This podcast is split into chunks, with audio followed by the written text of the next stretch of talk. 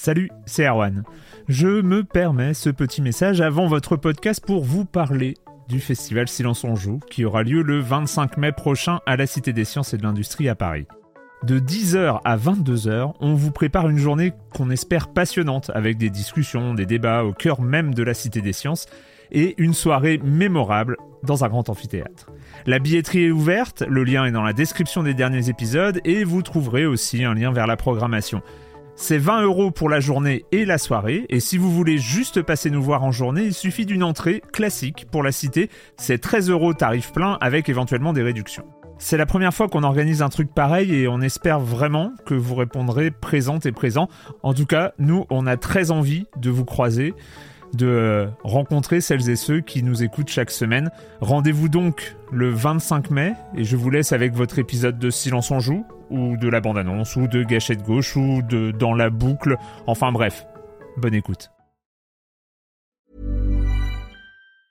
Hey, I'm Ryan Reynolds. Recently, I asked Mint Mobile's legal team if big wireless companies are allowed to raise prices due to inflation. They said yes. And then when I asked if raising prices technically violates those onerous two-year contracts, they said, "What the f*** are you talking about? You insane Hollywood ass." So to recap, we're cutting the price of Mint Unlimited from $30 a month to just $15 a month. Give it a try at mintmobile.com slash switch. $45 upfront for three months plus taxes and fees. Promo rate for new customers for limited time. Unlimited more than 40 gigabytes per month. Slows. Full terms at mintmobile.com. Silence en joueur, Juan Cario, bonjour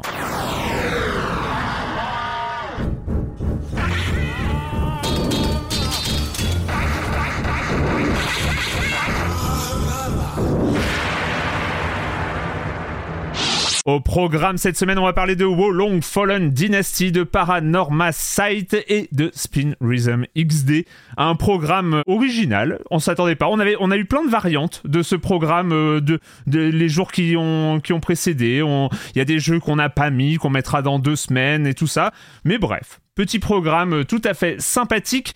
Et puis le reste du programme, vous connaissez la chronique jeu de société de Jérémy Kletskin, le com des com, la minute culturelle. Qu'est-ce que j'ai oublié? Rien.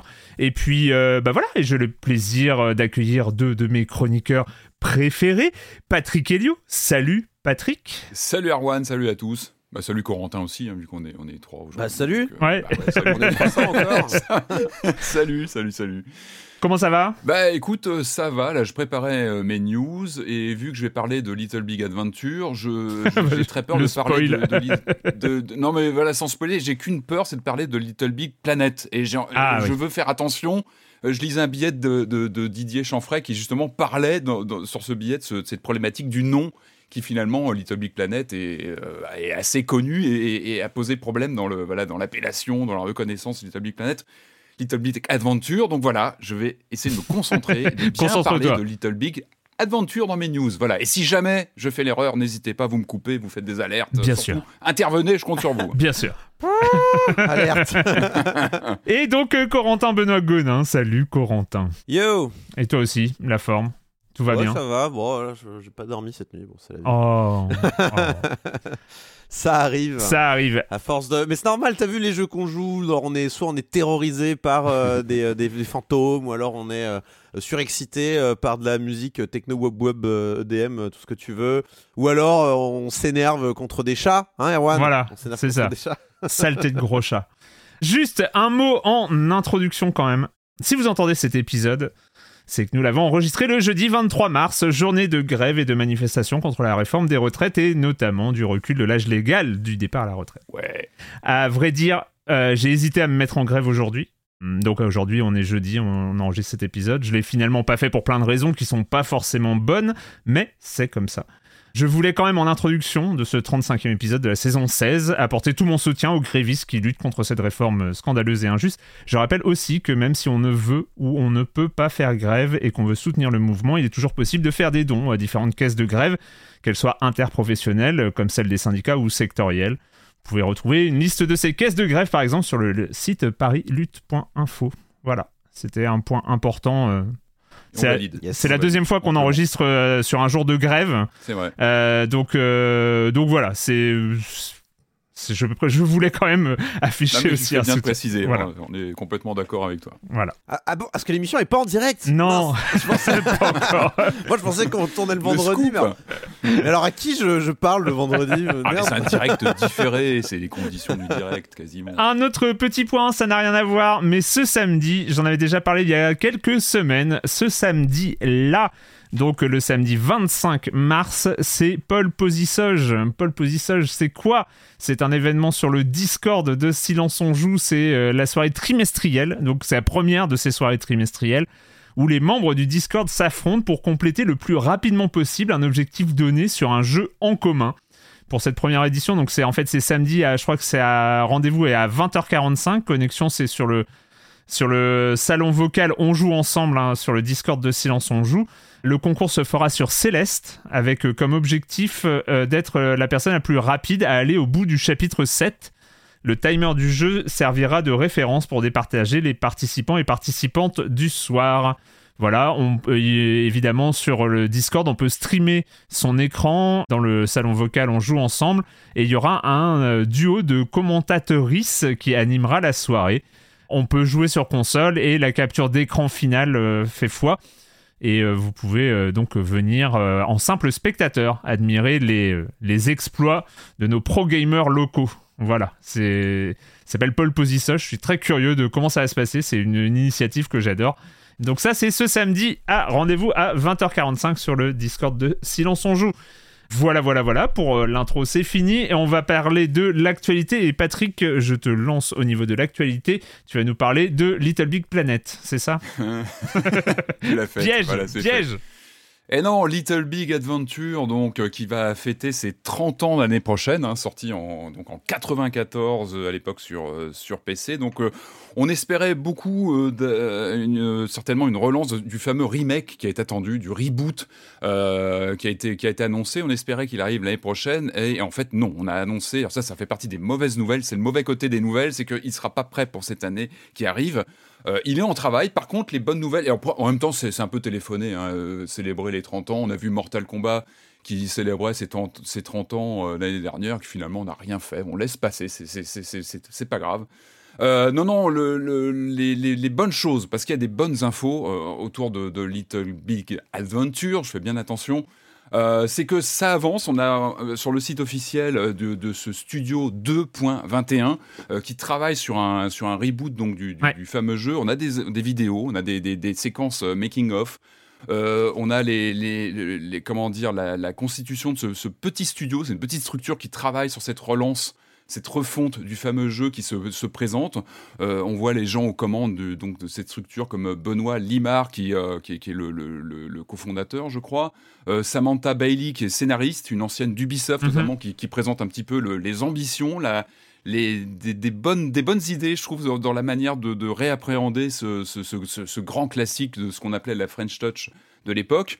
Euh, on a aussi, euh, comment dire, la, présentation de, de Polo Torino, qui est le, directeur artistique euh, brésilien qui travaille sur cette, cette réimagination du, fameux jeu d'action-aventure. On rappelle en 3D isométrique qui a, pas mal marqué les, esprits à l'époque. Euh, donc voilà, ça se présente bien. On a quelques images de voilà de, de développement. On a aussi évidemment euh, l'intervention de Didier Chanfray, qui est un des co-créateurs du titre à l'époque et qui est partie prenante euh, sur la bah, sur le côté direction artistique, Ouais. gestion du, du projet. Et puis évidemment Fred Reynal, qui est aussi le évidemment le co-créateur du jeu de la série originale. Et là aussi, on voit que voilà, il est, il est là au moins en consultant minimum, et évidemment, il a son mot à dire. Donc, tout ça fait envie. euh, voilà. bah, la mauvaise nouvelle, c'est que c'est pas a priori pour l'année à venir. En revanche, 2024, donc le 30e anniversaire, va voir la ressortie euh, en version remasterisée des, deux premiers volets, avec euh, bah, un nettoyage a priori en profondeur, un remaster assez solide de, bah, de ces deux grands classiques. hein. On rappelle 94 le premier, 97 le deuxième, euh, sorti sur PC, décliné sur, euh, sur PlayStation, qui vont revenir avec euh, pas mal d'ajustements, euh, une refonte dans ce qui est annoncé graphique et technique, des contrôles entièrement retravaillés évidemment, une musique qui, était qui était signée Philippe Vachet qui va être entièrement remasterisée. Euh, donc tout ça fait envie. On apprend que euh, une démo sera sera déployée lors du Steam NeoFest en juin de cette année 2023. Donc ça permettra Cool. aussi de, de- de commencer à, à prendre tout ça tout ça en main. Que dire? Sinon, dans le communiqué donc, qui, nous, qui nous donne ces dates, ces rendez-vous, on a aussi quelques infos que je trouve intéressantes. Euh, qui nous rappellent par exemple que les ventes du premier Little Big Adventure étaient montées à environ, c'est une estimation parce que c'est toujours difficile de, de quantifier comme ça Mm. des jeux qui datent un petit peu, euh, serait monté à 500 000 exemplaires et le deuxième à 800 000 Ah ouais euh, avec euh, un jeu qui était évidemment sorti en France, mais aussi au Brésil, en Allemagne et aux États-Unis. On apprend aussi que depuis la sortie sur Steam des- de ces versions, parce qu'ils sont disponibles en version old school, on va dire classique de l'époque, ils auraient déjà euh, enregistré environ 200 000 ventes. Donc voilà, c'est quand même, c'est quand même honorable pour, euh, pour ces jeux. Euh, et puis ce qui est intéressant, encore une fois, allez voir sur le site. hein, Il y, y a- vraiment ces vidéos qui, qui font envie. Sur, on voit ces, premiers artworks, etc. Ces réflexions sur comment on réinterprète, un, tel classique. Ce qui est aussi intéressant, c'est qu'on bah, bah, on apprend notamment que ce, directeur artis- artistique brésilien, bah, il fait partie des fans. Et le fondateur de ce studio, c'est aussi un fan euh, des jeux originaux. C'est aussi intéressant, c'est qu'il y a un passage de génération avec les créateurs originaux, mais aussi euh, un studio qui est monté par des joueurs de l'époque, Ouais. des gens qui ont connu ce jeu en tant que joueurs. Donc je pense que c'est aussi intéressant. Évidemment, on ne peut pas présumer du résultat final. En tout cas, on sent qu'il y a une intention, une intention de, Mm, mm. de retravailler ce jeu qui, on rappelle, était un des, des grands. euh, un des grands titres de ce qu'on appelle la 3D isométrique, c'était aussi ce, ce procédé que moi j'affectionne depuis toujours. La 3D isométrique, c'est un très bon moyen de donner une sensation de 3D sans, euh, comment dire, avoir recours à la 3D temps réel. Donc ça permet aussi d'avoir une certaine économie de, de, de, voilà, Ouais, performance sur des machines. Ça remonte à très loin. On, on se rappelle des Batman euh, sur Amstrad et, ordinateurs 8 bits, les Nightlore, etc. La 3D isométrique, elle a ce côté fascinant vraiment de, à la fois d'être économe en termes de ressources, mais en même temps d'avoir un, un rapport, je trouve, à l'action, à la mise en scène qui est toujours intéressante. Et puis Little Big Adventure, donc c'était aussi un jeu qui était entre l'action et l'aventure, l'infiltration. Enfin, il y avait une sorte de cocktail comme ça, puis un univers super, super attachant avec ce, personnage de Twinsen, ce monde un peu éthéré, qui en même temps, sous comment dire, cette, euh, ce, vernis assez euh, coloré, euh, très clinquant, très années 90. Derrière, il y avait une noirceur du propos avec une tyrannie, quelque chose d'assez oppressant, oppressif. Euh, donc voilà, moi je, je- je suis vraiment très curieux de voir la suite. Prenez votre Cool. temps, fignolez ça très euh, euh, comme il le comme, comme il le faut. En tout cas, les, les créateurs originaux, une grande partie sont là. Donc moi je suis je suis vraiment client et je, suis très impatient de pouvoir y retoucher. Puis c'est vrai que voilà, profiter de ces versions remaster vont, ça va être un bon moyen de se replonger dans cet univers encore une fois qui est très très singulier, qu'on aime ou pas en tout cas. Voilà, on- on- il ne laisse pas de marbre cet univers de Little Big Adventure. Donc donc voilà, curieux et euh, on en reparlera peut-être au moment des démos, euh, des premières prises en main. C'est un, jeu qui en a besoin en plus, ou en tout cas qui va Oui, bien, bien bénéficier Ah bah oui, oui, d'un Ouais. remake, je pense. Enfin, là pour le coup, euh, rien, rien, rien que les petits bouts de DA qu'ils ont montré là, je trouve ça passe Ouais. plutôt bien. Ouais, Parce que moi, je suis vraiment pas le premier client du tout de la patte artistique euh, originale, même, enfin depuis toujours en fait, j'ai trouvé euh, ce jeu un peu euh, pas à mon goût en tout cas. Et euh, là, là, je trouve qu'ils ont réussi à en faire quelque chose de plutôt correct. Et euh, du coup, je suis un peu, je suis un peu curieux. Et même le jeu, là, je l'ai relancé il y a pas si longtemps. euh, Il a vieilli. hein. Bah oui, bien sûr. Bah c'est, D'un point de vue gameplay, tout ça. Dans ces années-là, oui, évidemment, les, les années ne sont pas toujours très tendres, on va dire. C'est ça. Mais euh, du coup, oui, le remaster, en tout cas, ouais, ça va être intéressant. Par ailleurs, Patrick, euh, il y a une euh, disparition. On pourrait penser que c'est une disparition qui est extérieure au monde du jeu vidéo, mais pas du Eh tout. ben, pas, pas du tout. Ouais, été vraiment une des stupéfactions, voilà, des, des mauvaises nouvelles qui nous tombent sur le, le coin de la figure. Euh, C'est arrivé il y a quelques jours.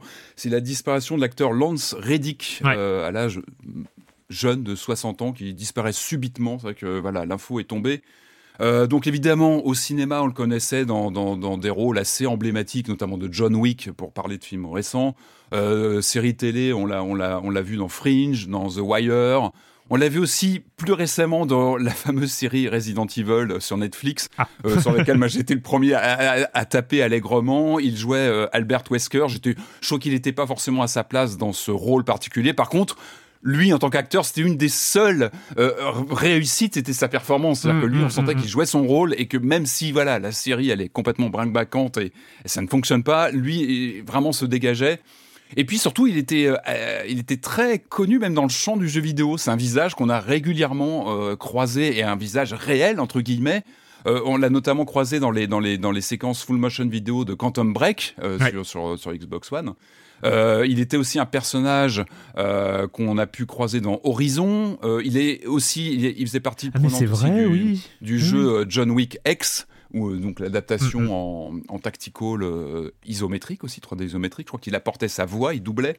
Et puis il avait aussi un rôle dans Destiny où il avait, il, a- il, voilà, il jouait son, il jouait un personnage euh, euh, modélisé. Et d'ailleurs, on a, on a, on a pu apercevoir dans les dans les, au sein des communautés de, de Destiny 2 des moments de dommages assez poignants, visiblement entre joueurs qui, qui célébraient le, le souvenir de cet acteur disparu trop tôt, de façon euh, totalement brutale. Et, euh, et c'était vraiment un des chocs de, de ces derniers Ouais. jours. Et, et c'est vrai que moi j'ai encore ces souvenirs de, des séquences cinématiques de Quantum Break où, voilà, encore une fois, c'était c'était de longs passages et on le voyait, on le voyait intervenir dedans.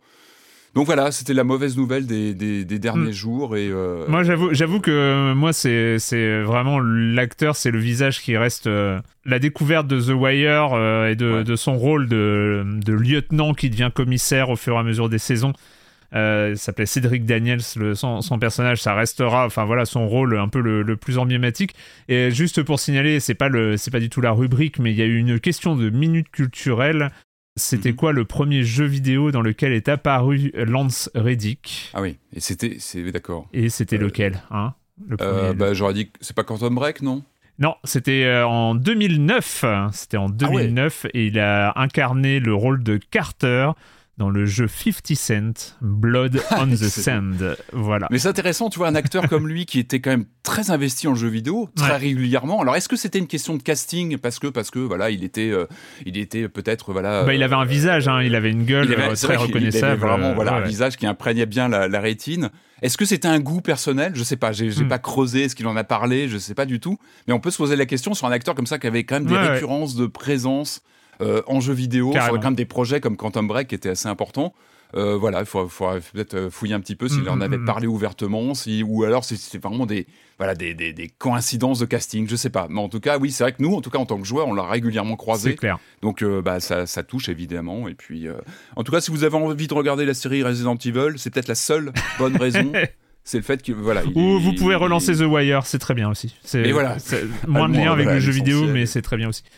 Corentin, Yes. des fois, il y a des deux qu'on n'attend pas tellement euh, tellement le 1 est lointain et que finalement voilà est-ce que et pourtant et pourtant il y a un 2 qui débarque là et Après, on l'attendait pas. Les rumeurs étaient insistantes, Ouais. Erwan. Ça fait euh, quelques jours, voire euh, semaines déjà, qu'on on se doutait que quelque chose se préparait. Mais ça y est, c'est Half-Life 3 confirmé, est confirmé non c'est pardon Ils ont annoncé Counter-Strike 2, la suite de Counter-Strike. On va enfin savoir ce qui est arrivé à Counter-Strike, le héros titulaire de ce nouvel épisode des plus attendus.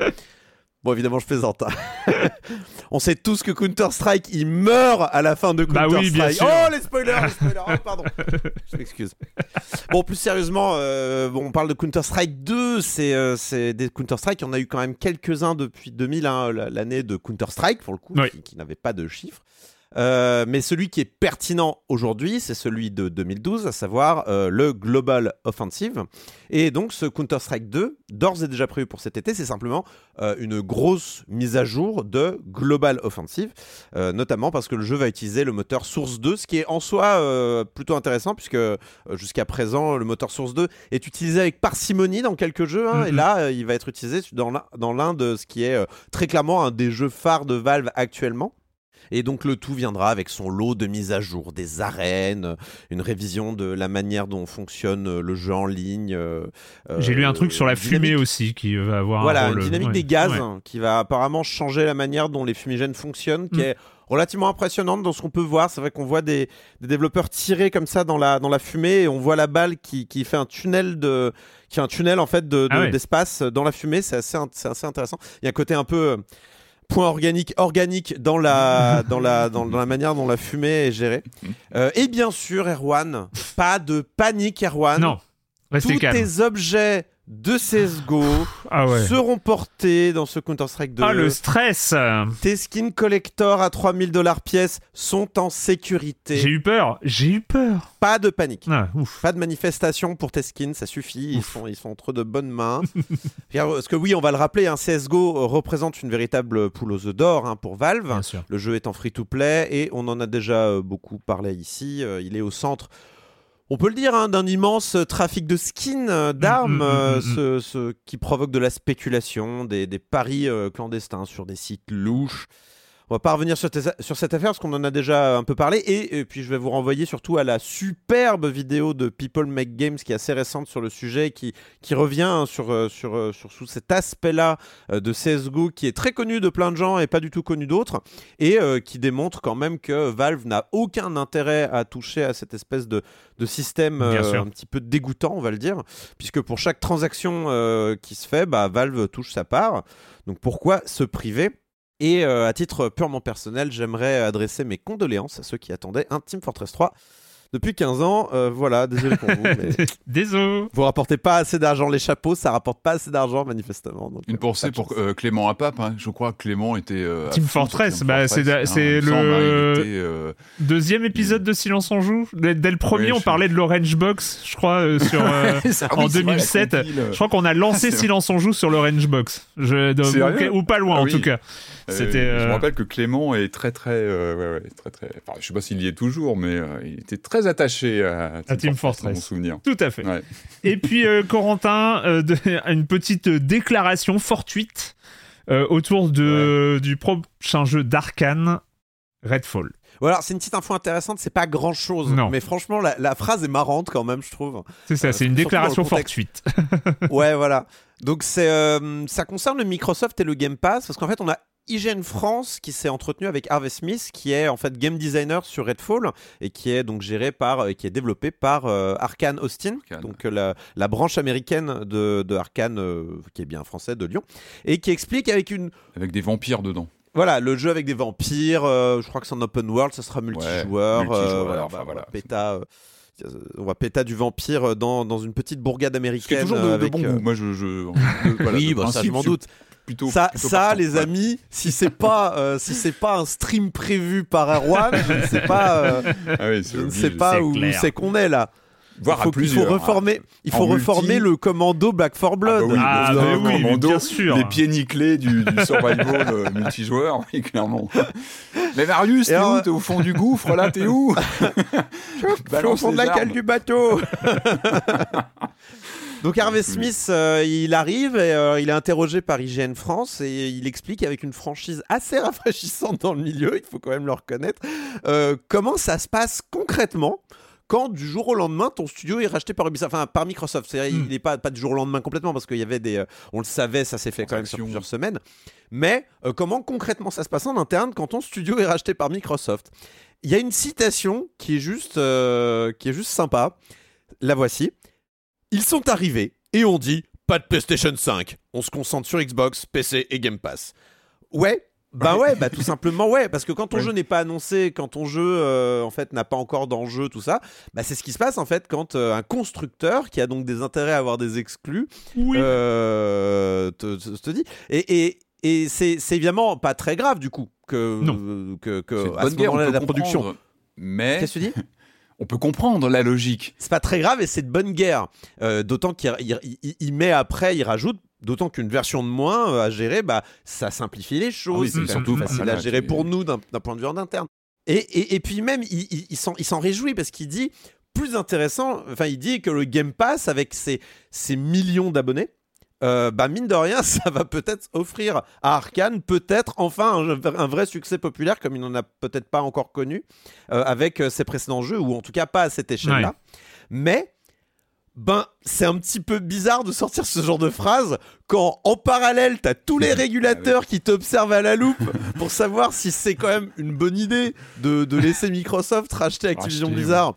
Notamment à cause de l'exclusivité euh, de Call of Duty qui, juré craché, sortira sur PlayStation pour les années à venir. Vous en faites pas, regardez. On a signé avec la Switch parce que bien sûr la Switch c'est notre marché principal pour Call of Duty, c'est bien connu. Euh, vraiment, euh, les, les mecs ils, ils savent plus quoi inventer comme argumentaire pour euh, te, te La jurer dernière, que- c'était quoi la- le dernier scud de Sony? C'était de dire oui, mais ils vont nous développer une version moins bonne sur PS5 Ouais, qui du coup avec des bugs. sera à la traîne techniquement par rapport à la Xbox pour valoriser la Xbox. Enfin, on sent que voilà, c'est tendu comme situation Ouais. et comme propos. Et du coup, oui, c'est détonnant d'avoir ce genre de. Cette de- phrase-là, elle m'a fait rire. Je suis en mode, mais Mais t'as dû te faire temps, tirer les oui. oreilles, toi, mais tellement fort. Mais c'est bien, moi je suis content, j'espère Ah, que ça ira. mais-. Non, après ça va, le mec est lead, il est lead de game designer sur, euh, sur le jeu phare, euh, un des prochains jeux phares du Game Pass, il va rien lui arriver, mais je pense qu'on a dû lui dire. Tu, tu nous parles avant de dire ce genre de, de, de dinguerie là, s'il te plaît. Alors, On l'a euh, ton, hein. ton green light, ton green light, bah tu l'oublies, hein, voilà, euh, pour la prochaine fois, tu, passeras par nous. Bah après, il y, a- il y a une logique, hein, on n'imagine pas Starfield sortir sur sur PS5 euh, aujourd'hui, et puis Non, euh, bien sûr. Et, euh, et c'est comme un, un The Last of Us euh, qui sortirait sur Xbox, hein, voilà, il y a, il y a Non, contre, c'est pareil des deux côtés, mais euh, Non, mais il sort sur PC maintenant, The Last of Ouais, Us, donc. euh, Ouais, par contre, c'est vrai que quand tu penses au pro, enfin, je sais pas, imagine n'importe quoi, le prochain Doom par exemple, donc chez Bethesda, donc Microsoft, si tu te dis, bah, il sera que que dans l'environnement Xbox, PC, et Ouais. s'ils zappent la PS5, c'est pas anodin quand même. C'est-à-dire qu'on va commencer à, à se retrouver dans des, dans des cas de figure, euh, sur des, voilà, des marques solides et des, ça, ça, ça peut commencer. Là, a priori, c'est pas le mood chez Microsoft qui était plutôt de, de faire de- le dos rond et de, de se montrer euh, euh, complètement ouvert aux Conciliant. multiplateformes, euh, conciliant. Mais effectivement, Dès, dès que la, la, la, la fin de tout ce cirque autour de, de- de- du rachat de- de Mi- d'Activision Blizzard va s'arrêter, je me demande s'il n'y aura pas un, un changement de stratégie aussi à ce niveau-là, et ils auraient, euh, ils auraient les, les coups des franges pour le faire. Oui, Après, euh, redurcir le- les, les conditions. Ouais, et puis, Il y a une autre possibilité aussi euh, qu'on n'est pas obligé de, enfin qu'on peut penser, qu'on peut oublier, c'est euh, si un jour euh, Microsoft décidait euh, de de- d'augmenter, on va dire, la voilure de son Game Pass en proposant par exemple sur d'autres consoles. Peut-être qu'on pourrait avoir des jeux qui seraient disponibles sur ces consoles, mais uniquement dans le Game Pass. Ça serait intéressant. d'avoir ce genre de cas de Microsoft sur la PlayStation. Franchement, euh, ça me choquerait pas Mm, plus que ça, Ouais, euh, ouais, vu, mais- euh, le- vu qu'ils oui. mettent tout sur le Game Pass en ce moment. Ça serait pas si étonnant qu'ils disent, bah, si vous voulez jouer à à Call of Duty, alors peut-être pas Call of Duty, mais à, à- ouais, à Redfall ou à, Ouais. au prochain jeu arcade ou au prochain jeu Bethesda, euh, bah, il faut. C'est possible, mais c'est uniquement Game PS Pass. Plus Premium Turbo et tu vas prendre ton abonnement Xbox Live en plus et puis bah, bah Voilà. ouais, Oh bah tu sais. Sony ils y sont pas encore, ils hésitent déjà à mettre leurs exclus euh, sur le, le- le PS Plus, alors Ouais. euh, on est- on n'y est pas encore. hein. Je pense que là Microsoft a encore euh, pas mal de, de- on va dire d'avance sur euh, ce qu'ils sont prêts à mettre dans leur abonnement. Enfin ils sont beaucoup plus all-in que Sony qui sont, ils sont complètement all-in. Ouais, ils sont complètement all-in. Et Redfall, euh, ça sort le 2 mai, bien Ah bah sûr, oui. euh, sur PC, Xbox Series et Game Pass donc. Tout à fait. Le comme des comme de la semaine dernière où nous parlions notamment d'un certain Resident Evil 4. Euh, euh, on commence je commence avec l'intervention assez récente de Vorg Zangief qui dit ce que disent les chroniqueurs sur Resident Evil 4 Remake m'a interpellé. J'écoute le podcast et je suis dans le même cas que Marius. J'ai en peine entamé le remake du premier avant de lâcher l'affaire devant un sentiment d'inconfort profond, interface, énigme, à dire vrai, je suis carrément à l'ouest niveau survival, je souffre de la même chose qu'Arwan, la peur d'avoir peur en jouant au jeu. Ceci dit, j'ai une sensation bizarre en voyant le jeu, en entendant les gens en parler. Ils m'appellent.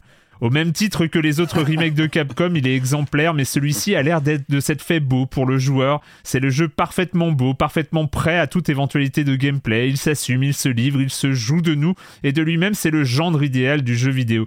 Et du coup, naît en moi quelque chose d'inattendu, alors que pour une série pour laquelle je n'ai aucune affection, un genre que je n'aime pas, je veux y jouer.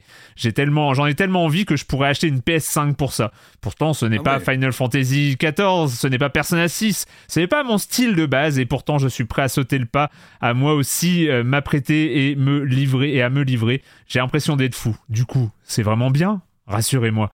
Certaines personnes euh, lui ont euh, rappelé qu'il y avait la démo jouable de Resident, C'est du nouveau Resident. Evil 4 qui est dispo notamment sur PS4. Donc vous pouvez jouer euh, sur PS4 à Resident Evil 4 euh, ce Et remake. pas sur Xbox One, attention. hein. non, pas sur Xbox One, mais il est sur ça, la démo est dispo One. sur C'est- PS4. Donc vous C'est tout pouvez. c'est le premier titre quand même, je crois, qui de cette ampleur qui zappe la Xbox One, alors que la PS4 est soutenue. Donc mais voilà. voilà, C'était la- juste en il est passant. disponible sur Xbox Non, mais c'est un, Series. c'est un bon point d'entrée et je trouve que sa, ré- sa, sa remarque est intéressante parce que oui, c'est avant tout, et on l'a- on l'a- on l'avait évoqué avec Julie la semaine dernière, c'est avant tout un jeu d'action Ouais. euh, totalement Je débridé, confirme.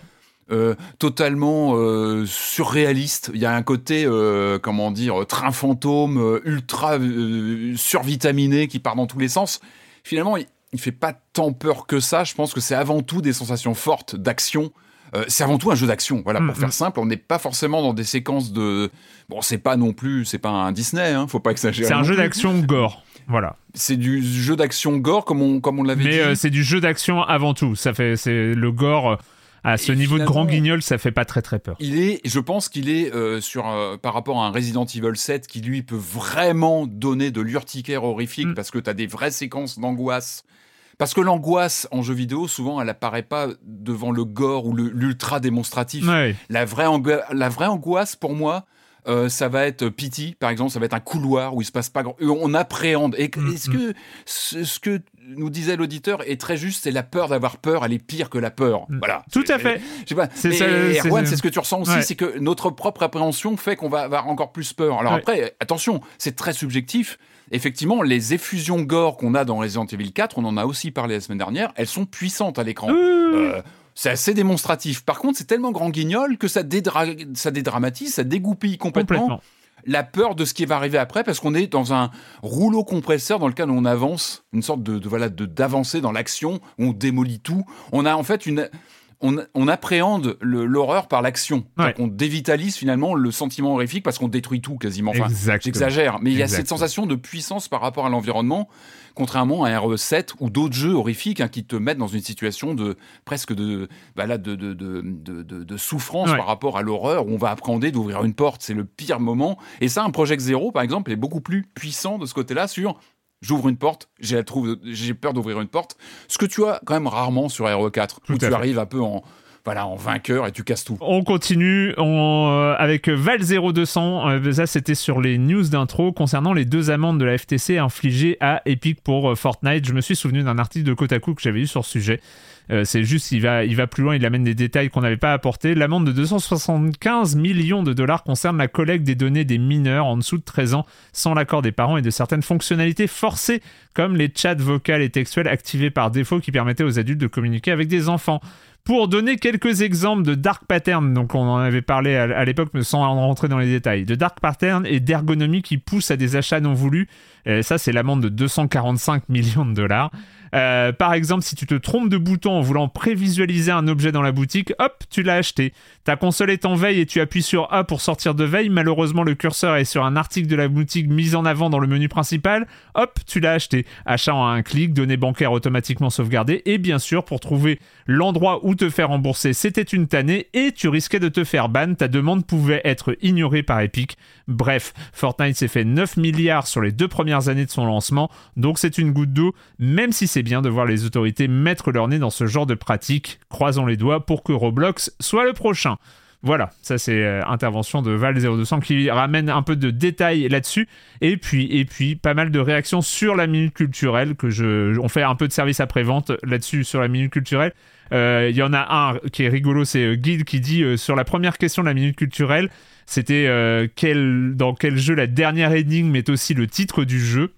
Euh, donc euh, c'était la, la question était était géniale. C'était Alex. euh, Alex voilà Pilote. une question de notre ami Alex Pilote. Et en fait il y a un, un auditeur j'adore c'est euh, donc sur la première question bah moi c'était Her Story. C'est en cherchant ce terme. pareil. C'est en cherchant ce terme que j'ai eu le chat final et les crédits. C'est incroyable. Et- Non mais alors ça, ça, mais ça c'est un vrai problème de, de Her Story. Ne tapez pas Her Story, vous allez vous gâcher le jeu. Sérieux. Enfin moi, moi, Her Story, il a duré très peu de temps parce que j'ai tapé Her Story dans les premiers trucs et ça te révèle tout en fait. ah ouais C'est stupide. Bref. D'accord et bah écoute euh, j'aime bien Her Story, mais mais ah, c'est quoi cette histoire? Bah oui, mais moi, même- alors, moi, ça m'était pas arrivé, ça m'était pas arrivé. J'étais resté à l'intérieur du jeu, j'avais pas eu ce, ce réflexe, euh, Ah. ce réflexe de sortie, euh, de sortie du jeu, mais c'est assez marrant. Voilà, on a un exemple un peu inattendu. C'est rien à voir avec Code Veronica. Pour le coup, là, c'est un exemple non voulu, mais c'est assez, c'est assez rigolo. Et évidemment, il y avait, il y a eu plein de remarques sur l'histoire des, des dernières licences créées par, euh, par les studios. Euh, Il y a une remarque de Madame concernant euh, Elle est Noire euh, qui avait été publiée par Rockstar mais développée par Tim Bondi. C'est pour ça que j'avais un peu tiqué. Bondi, Mais oui, euh, c'est studio vrai, australien qui a fermé juste après et qui a été en galère. de. Oui, exactement. Et en fait, moi, j'avais hésité et euh, j'avais été en même temps que je lisais la minute culturelle, je me suis dit, mais les noirs, euh, machin. Et en fait, j'avais vu, et en fait, euh, Rockstar North, c'était aussi dans les développeurs. Donc, je m'étais dit peut-être. Mais c'est vrai que dans mon souvenir, c'était Tim Bondi. Euh, et il y a une remarque aussi sur euh, Fallout, euh, Fallout parce que ça n'a pas été développé par Bethesda avant Fallout 3 et à l'origine c'était Black Isle euh, qui a développé Fallout et donc la dernière licence développée et sortie par Bethesda ça pourrait être Elder Scrolls. Voilà.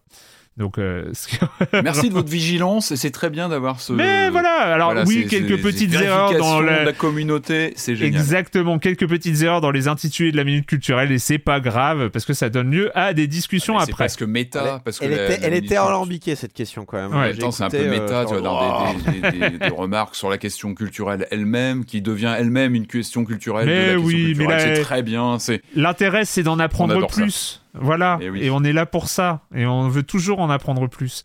Voilà, et ben avant de commencer le programme des jeux vidéo, on a quand même un petit point euh, abonnement. Je vous rappelle que vous pouvez soutenir ce podcast et vous avez été, vous êtes toujours aussi nombreuses et nombreux à le faire et ça c'est cool. Aujourd'hui, vous êtes euh, donc il y a une offre d'abonnement de soutien à Séance on Joue, une, offre d'abonnement à Libération évidemment qui produit ce podcast. Donc c'est une offre à 5 euros par mois au lieu de 9,90 euros. Donc c'est- cool. En plus, c'est intéressant pour vous parce que vous allez découvrir toute la production du euh, journal Libé qui est quand même très très bien euh, depuis longtemps, mais en ce moment c'est très très bien aussi. Euh, Et donc vous êtes 652 euh, à avoir souscrit à cette formule de soutien, plus une trentaine de personnes qui gardent leur abonnement classique. Donc on en a à peu près 680, donc c'est quand même très important. Et puis voilà, et c'est très important pour nous, pour continuer et pour envisager une saison 17 encore plus folle. Et, euh, et voilà, et euh, continuer à, souscrire à cette offre. Plus d'informations sur offre.libération.fr slash SOJ. Il y a les liens dans la description de ce podcast, sur YouTube, sur Discord. Enfin bref, si vous euh, voulez le faire, vous trouverez euh, où trouver plus d'informations. Merci encore à toutes et à tous. Vous votez avec votre porte-monnaie, n'oubliez pas. C'est vrai, hein. Mais oui, On le dit mais- pas assez, mais euh, donner de l'argent à ce qui vous plaît hein, de manière générale dans la vie, euh, ça permet en général de continuer. Exactement. continuer. On va commencer avec euh, les jeux vidéo. La semaine dernière, c'était Resident Evil 4. Est-ce qu'on était en plein, en plein Patrick et Julie Corps Voilà, on était euh, sur leurs univers. Et ben, vu que t'es là, Corentin, on part peut-être plutôt de ton côté. Mais tu sais que j'aime bien Resident Evil, hein, moi. Mais je suis oui, un peu, oui. euh, je- du coup, je laisse, je laisse volontiers la place euh, aux deux experts euh, du, du sujet, mais c'est vrai que euh, à chaque fois, je, re- je regarde passer la caravane euh, un peu triste. euh, en- Tu l'as essayé Oh, le 4 je- du coup, le remake ou Bah pas non, non, j'ai j'ai- pas eu de quoi le tester. Bah, on en reparlera à l'occasion, hein, si t'as l'occasion. euh, sera- Oui, bon, je le ferai un jour. Là, je t'avoue qu'avec la liste de jeux que j'ai à faire aussi, euh, il y a plein de jeux que j'aimerais faire. Ah, mais c'est Resident regarde, mais- Evil 4 quand même. C'est quand même Resident Bah, je sais, mais il y a le Dead Space aussi qui est là, qui Ah, mais attend. vous savez que euh, je suis sur le point de lancer un nouveau jeu là. Vous discutez, vous discutez, mais Ah, euh, euh, vous- Bon, Resident. Evil. Alors. non, là on est, Allons-y, allons-y. on est sur du visual novel alambiqué et euh, terrifique. Est-ce qu'on est sur- au, au cœur de l'univers de Corentin? Oui, un petit peu. Bien sûr. Et un petit Bien peu, sûr. mais c'est cool. Et ça s'appelle Paranormal Sight: The Seven Mysteries of Anjo.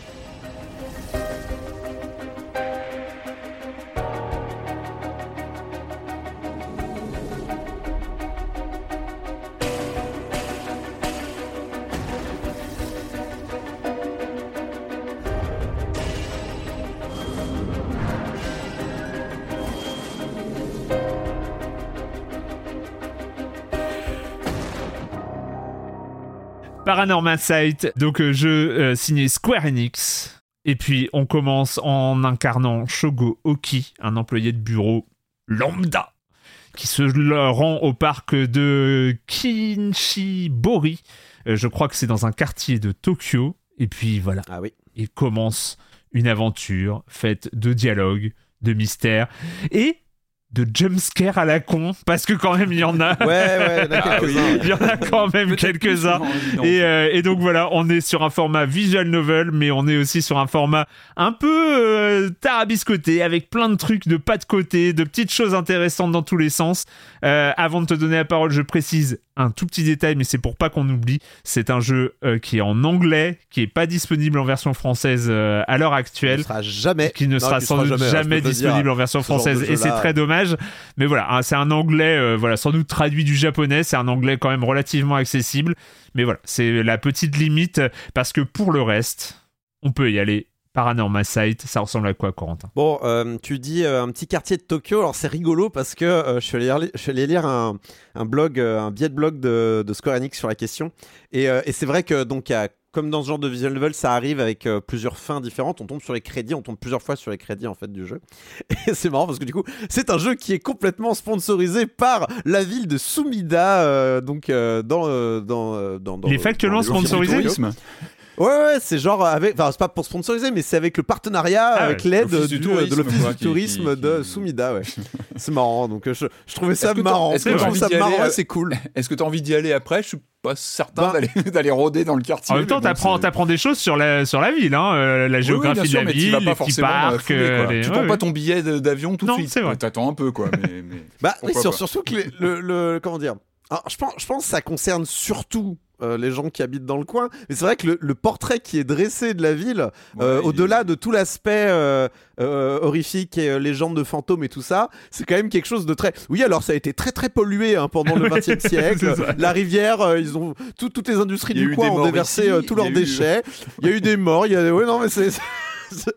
Mais je crois que les, je crois que les Japonais aiment bien presque euh, qu'il y ait- Ouais, les- euh, veulent qu'il y ait une histoire, euh, même si c'est des histoires horrifiques. Après, hein, le, euh, le, le tourisme euh, de- des tueurs en série, je sais que c'est quelque chose qui existe, hein, qui, est, qui, qui intéresse des gens. Donc, même, même dans nos pays et aux États-Unis, je Bien sais que sûr, c'est un, c'est un les- business. hein. T'as les Reapers, les, Reaperistes, je crois, en- à Londres, où tu peux aller voir les, les hauts Oui, oui, les lieux, les lieux bien connus de Jack l'Éventreur. Alors, on va essayer de, de commencer par le commencement. Le jeu se lance. On incarne donc ce jeune homme, Shogo Okie, voire même avant même d'incarner ce jeune homme, on, on est face à ce narrateur qui s'appelle le narrateur. Mm, mm. euh, qui nous explique que, ah vous allez découvrir une histoire bizarre oh, euh, de- elle est bizarre l'histoire euh, c'est quoi votre alors je sais pas si te l'a fait Bon, je, je vais peut-être laisser la surprise est-ce qu'il t'a fait un truc chelou quand Oui. tu t'es nommé ou pas? Oui, ok d'accord Oui, oui, oui, pareil. bien, bien chelou, ouais.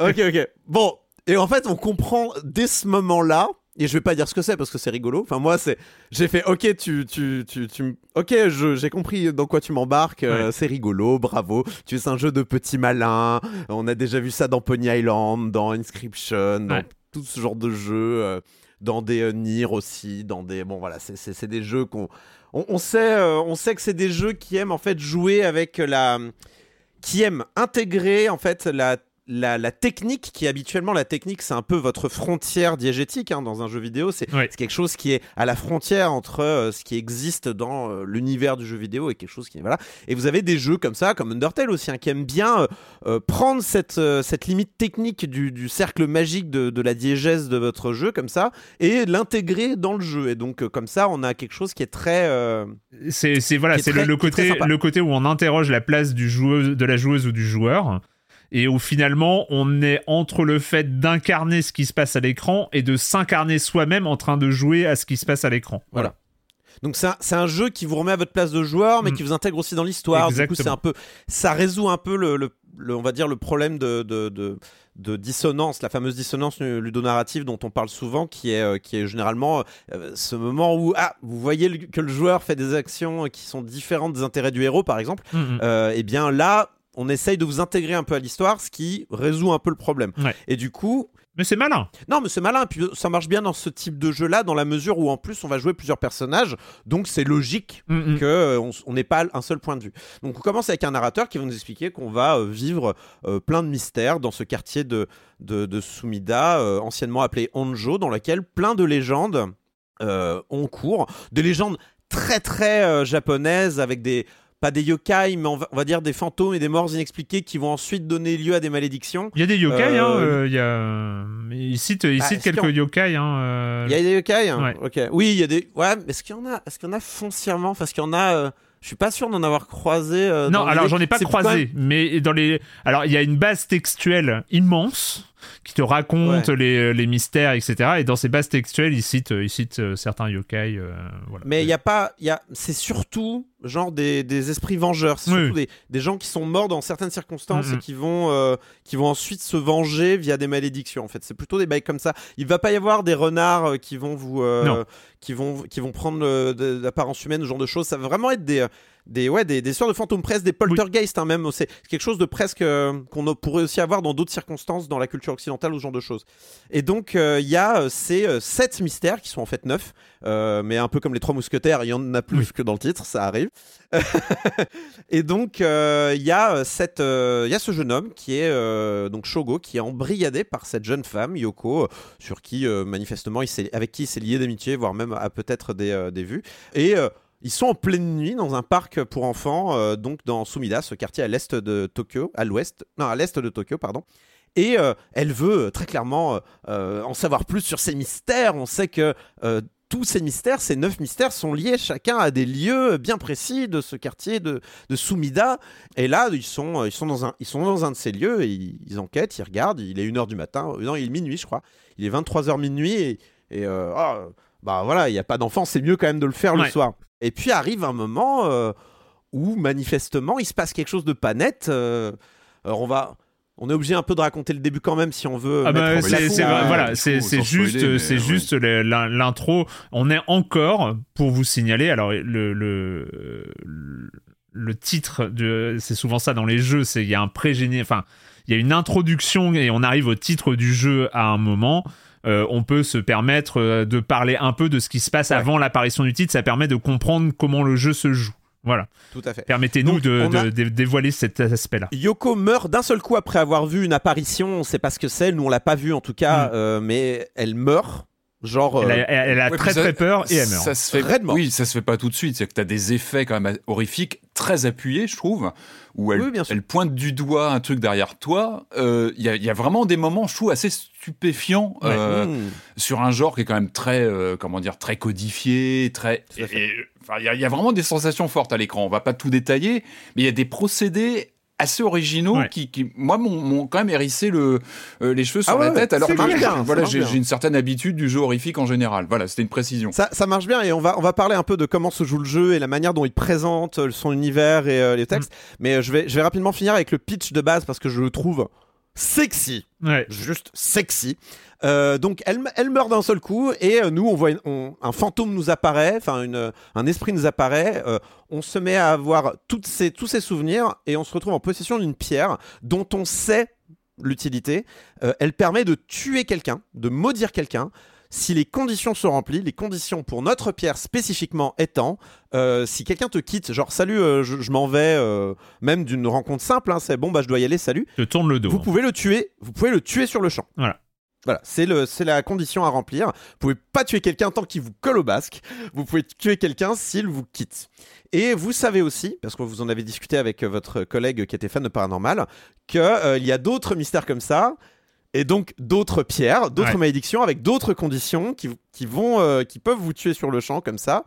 Et a priori, tout cela serait lié à un mystérieux rituel de résurrection qui permettrait de ramener à la vie un être aimé donc euh, la Yoko en question qui est morte sur, euh, sur le champ, là, euh, elle voulait ramener à la vie son chien. Peut-être que d'autres ont envie de ramener d'autres gens. Et nous-mêmes, on se retrouve dans la situation où on veut ramener à la vie notre, notre compagnie, notre, ami là, qui vient de mourir sur le champ et on veut la ramener à la vie.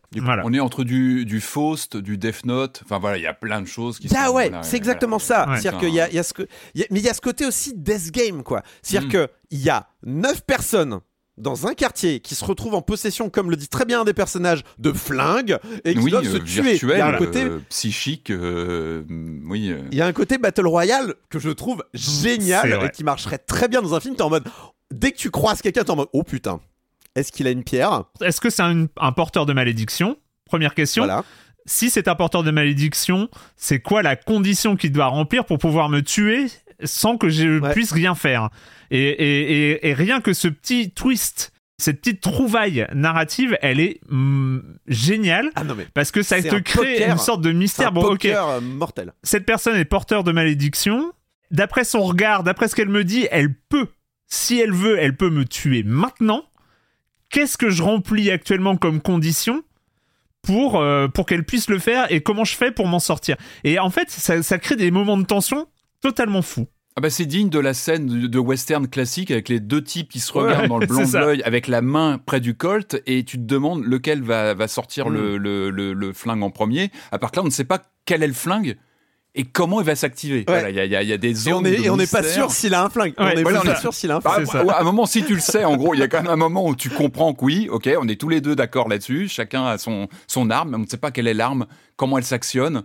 Et Surtout que, que on l'a pas dit, mais c'est important on apprend très vite que le rite de résurrection, donc euh, euh, c'est un peu la récompense en fait. C'est-à-dire mm. c'est le, c'est si vous si vous tuez suffisamment de gens avec votre pierre, vous pouvez euh, utiliser ce rituel, sachant que les porteurs de malédiction valent beaucoup plus en termes de récompense. C'est-à-dire qu'il faut, il faut tuer un certain nombre de personnes, mais beaucoup moins de personnes qui portent une malédiction. Il faut genre 4 personnes qui portent une malédiction pour remplir les conditions, alors qu'il faudrait euh, une centaine de, de, de Ils sont badauds. chargés euh, en énergie, voilà. on va dire, euh, âme, voilà. Tout ça est quantifié avec des chiffres, avec des. Exactement.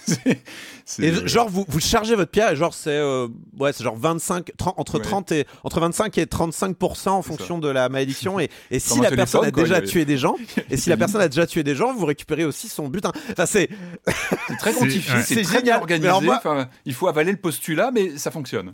mais moi j'adore ça parce que les death games c'est un petit c'est un oui. petit euh, c'est quelque chose que j'aime moi j'aime bien ouais, les death games les, les, les conneries à l'assaut euh, à la saut de- moi, moi c'est des trucs que j'aime bien hein, dans l'ensemble j'aime bien les systèmes comme ça où des gens vont mettre en, en, en, en jeu leur vie euh, et du coup l'important c'est euh, le système est fascinant évidemment mais c'est les tensions qui vont résulter et euh, toutes les euh, notions de dilemme du prisonnier qu'il va y avoir à base de si- évidemment que si on s'associe on va on va aller plus loin mais se trahir des fois ça peut avoir un bénéfice qui est beaucoup plus fort. Et du coup on va suivre ces personnages parce qu'il va y en avoir plusieurs qui portent ou non d'ailleurs des malédictions. On va apprendre tout plein de conditions. Je vais vous en révéler aucune pour que vous ayez un Mhm. maximum de, de découvertes parce parle fait ça fait partie du, du plaisir mais en tout cas euh, voilà le, le principe et comme dans ce genre de visual novel D'ailleurs, il faut peut-être préciser un petit peu comment se, se- se déroule ce visual novel. On est donc dans un visual novel avec énormément de texte. Ouais. Euh, mais vraiment, j'ai rarement vu des visual novels aussi velus. hein. Vraiment, il est, il est très très velu celui-là. Euh, ça parle énormément, des fois pour faire de l'exposition, pas toujours très utile d'ailleurs. Mais ce qui est intéressant dans ce visual novel, euh, c'est que on peut, entre les moments de blabla, euh, bouger la caméra à 360 degrés. Ce qui est assez inédit, je trouve. je trouve. Ouais. Enfin, Oui, il y a- il y, a ce côté fisheye 360 degrés, parce que c'est vrai que tout est un peu presque écarté. euh, Il y a ce côté un peu, on est dans les yeux d'un personnage qui est un peu anxieux, quoi. Et, euh, et on peut se tourner, et, et le jeu va se servir de ça parfois pour faire de la mise en scène C'est horrifique. du, c'est Par exemple génial. Vous allez vous retourner, et en effet, votre euh, copine là, euh, Yoko, bah, elle voit le fantôme, et en fait, d'un seul coup, vous la voyez terrorisée, mais ça vous terrorise vous-même. Parce que d'un seul coup, vous avez ce personnage qui a les yeux grands ouverts, Et qui avec pointe euh, un le- truc derrière toi, Ouais. qui pointe Derrière quelque toi. chose derrière toi, et tu te demandes, je me retourne, je me retourne pas, est-ce que je change le curseur? Enfin voilà, c'est c'est Exactement. Tu- questions de vie. Hein. tu, ouais, ouais, tu te retournes, tu vois rien, mais t'as peur de voir quelque chose. Moi, j'ai votre Ah oui, peur d'avoir peur de tout à l'heure. Moi, je l'ai eu hein, quand Ouais, t'avais ouais. derrière toi. Alors, je me retourne doucement. Il y a rien. Bon, a priori. L'effet est imparable. Ouais. Enfin, moi, j'ai rien vu. Et encore, on en parle déjà trop, parce qu'il faut le vivre devant sa console. Oui, parce y a un effet vraiment euh, saisissant. ouais. Mais voilà, donc en fait, ils vont se servir de ça. Euh, donc ça sert évidemment pour des séquences un peu plus point and clickesque où on va cliquer sur des éléments dans le décor pour euh, à faire avancer le dialogue ou enquêter un petit peu ou trouver des objets ou ce genre de choses. Mais voilà, il va aussi y avoir des actions concrètes qui ont qui ont cours avec là où on regarde.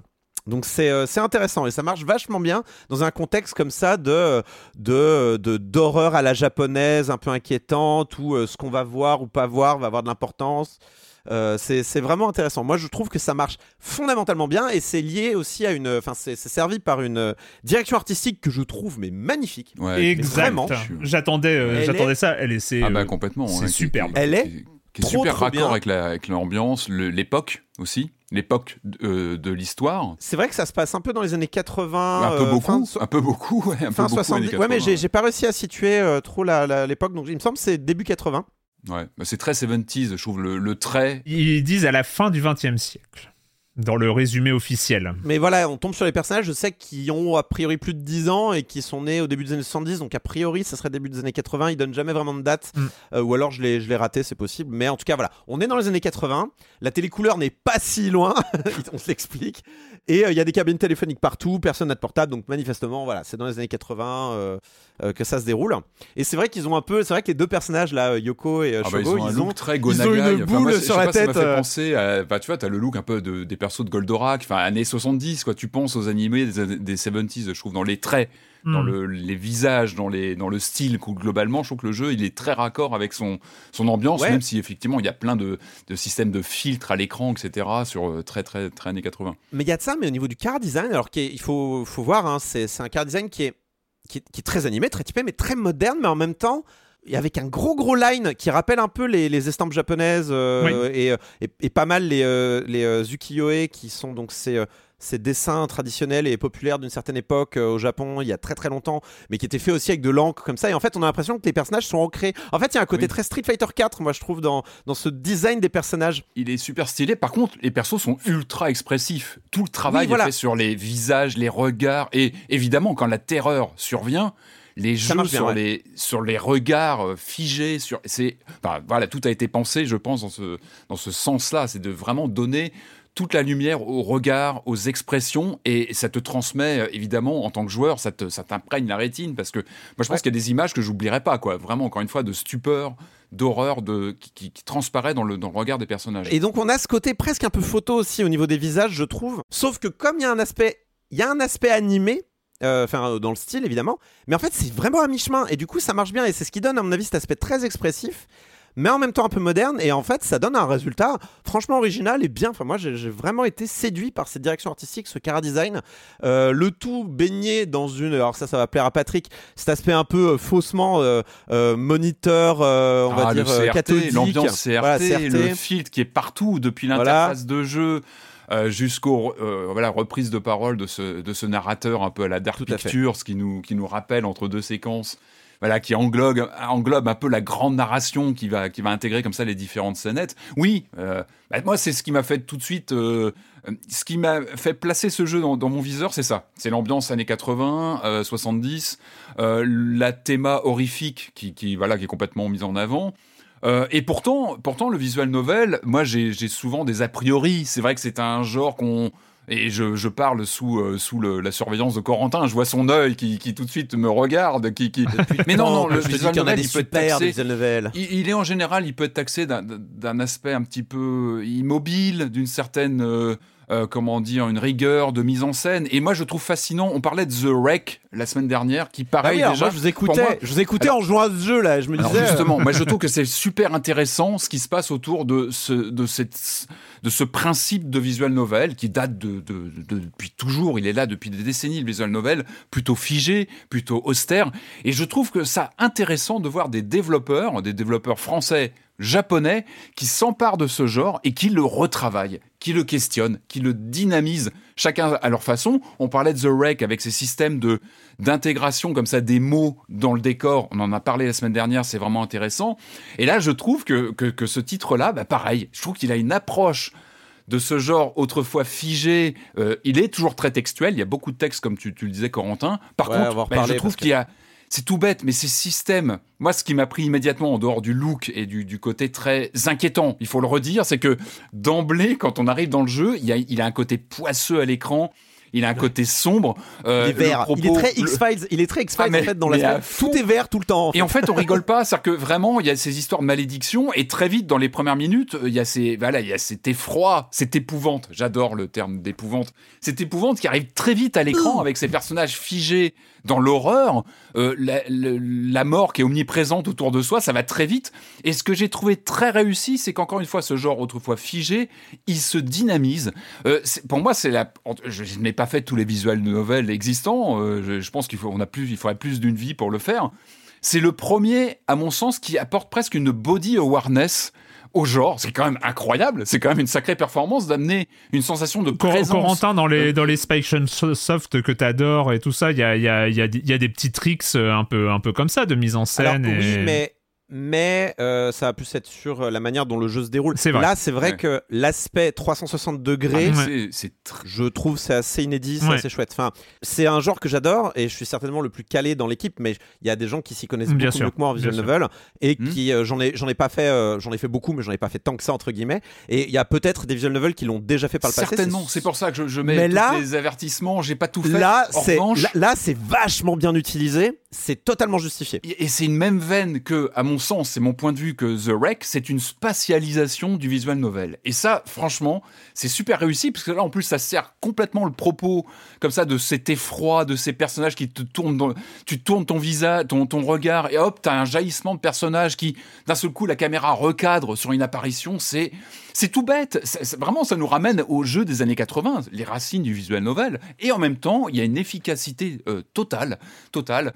En dehors de ça, moi, je trouve que la mécanique est plutôt bien fichue avec une sorte de sans en dire trop, il y a presque un die and retry narratif, c'est-à-dire qu'on va, Oui, on va absolument. rejouer des séquences, on va essayer de mieux comprendre les personnages, et ça, je trouve ça plutôt intéressant aussi. Et, et moi, j'adore, on va pas en dire trop, parce que il faut pas spoiler les mécaniques. J'adorais le côté, euh, ce qu'on appelle penser en dehors de la boîte, euh, think out Bien of sûr. the box. C'est euh, un peu à la Metal Gear Solid, certains diront, voilà, il y, a des- il y a des mécaniques qui te font te sortir euh, de la diégèse, vous en, vous en avez parlé, il faut sortir, il faut repenser à la, à la console qu'on a entre les, les mains. Il y a des choses très intéressantes, je trouve, en termes de, de mécanique.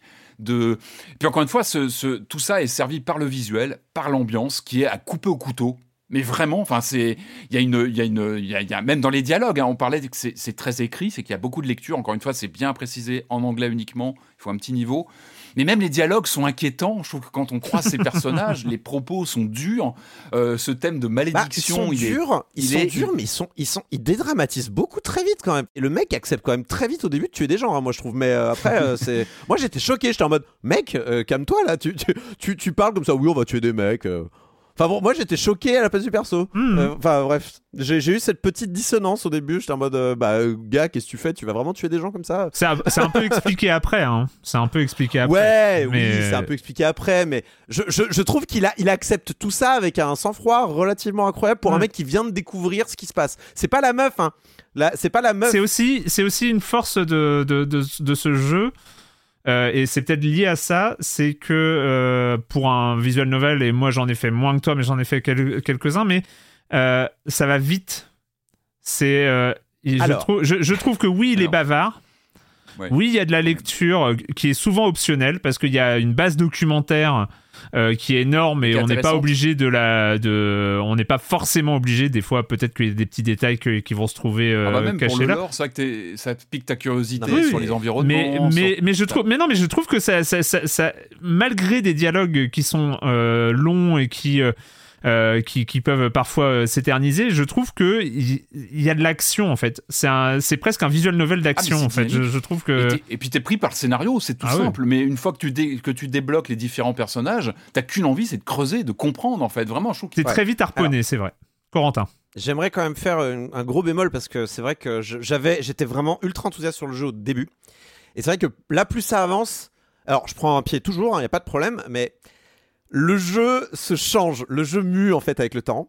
Et la, la, première, on va dire, timeline qu'on va compléter, puisqu'il y a, un flowchart qui apparaît très vite, comme très souvent dans ce genre de visual novel, ce ne sera pas une surprise. Si vous avez l'habitude, vous allez ouvrir le menu, il y a une option qui est cachée, vous savez ce qu'il y a derrière l'option. Je veux dire, vous savez exactement ce qu'il y a derrière cette option, parce que c'est comme d'habitude. Euh, il faut d'abord finir, il faut aller tout droit jusqu'à rencontrer un mur avant d'avoir l'option qui se débloque. Euh, mais grosso modo, la première euh, partie que vous allez faire et la première euh, euh, timeline que vous allez compléter n'est malheureusement, et je trouve ça dommage, pas représentative du jeu. Mais vraiment. C'est-à-dire que le, le début va à 1000 à l'heure. Euh, dans la.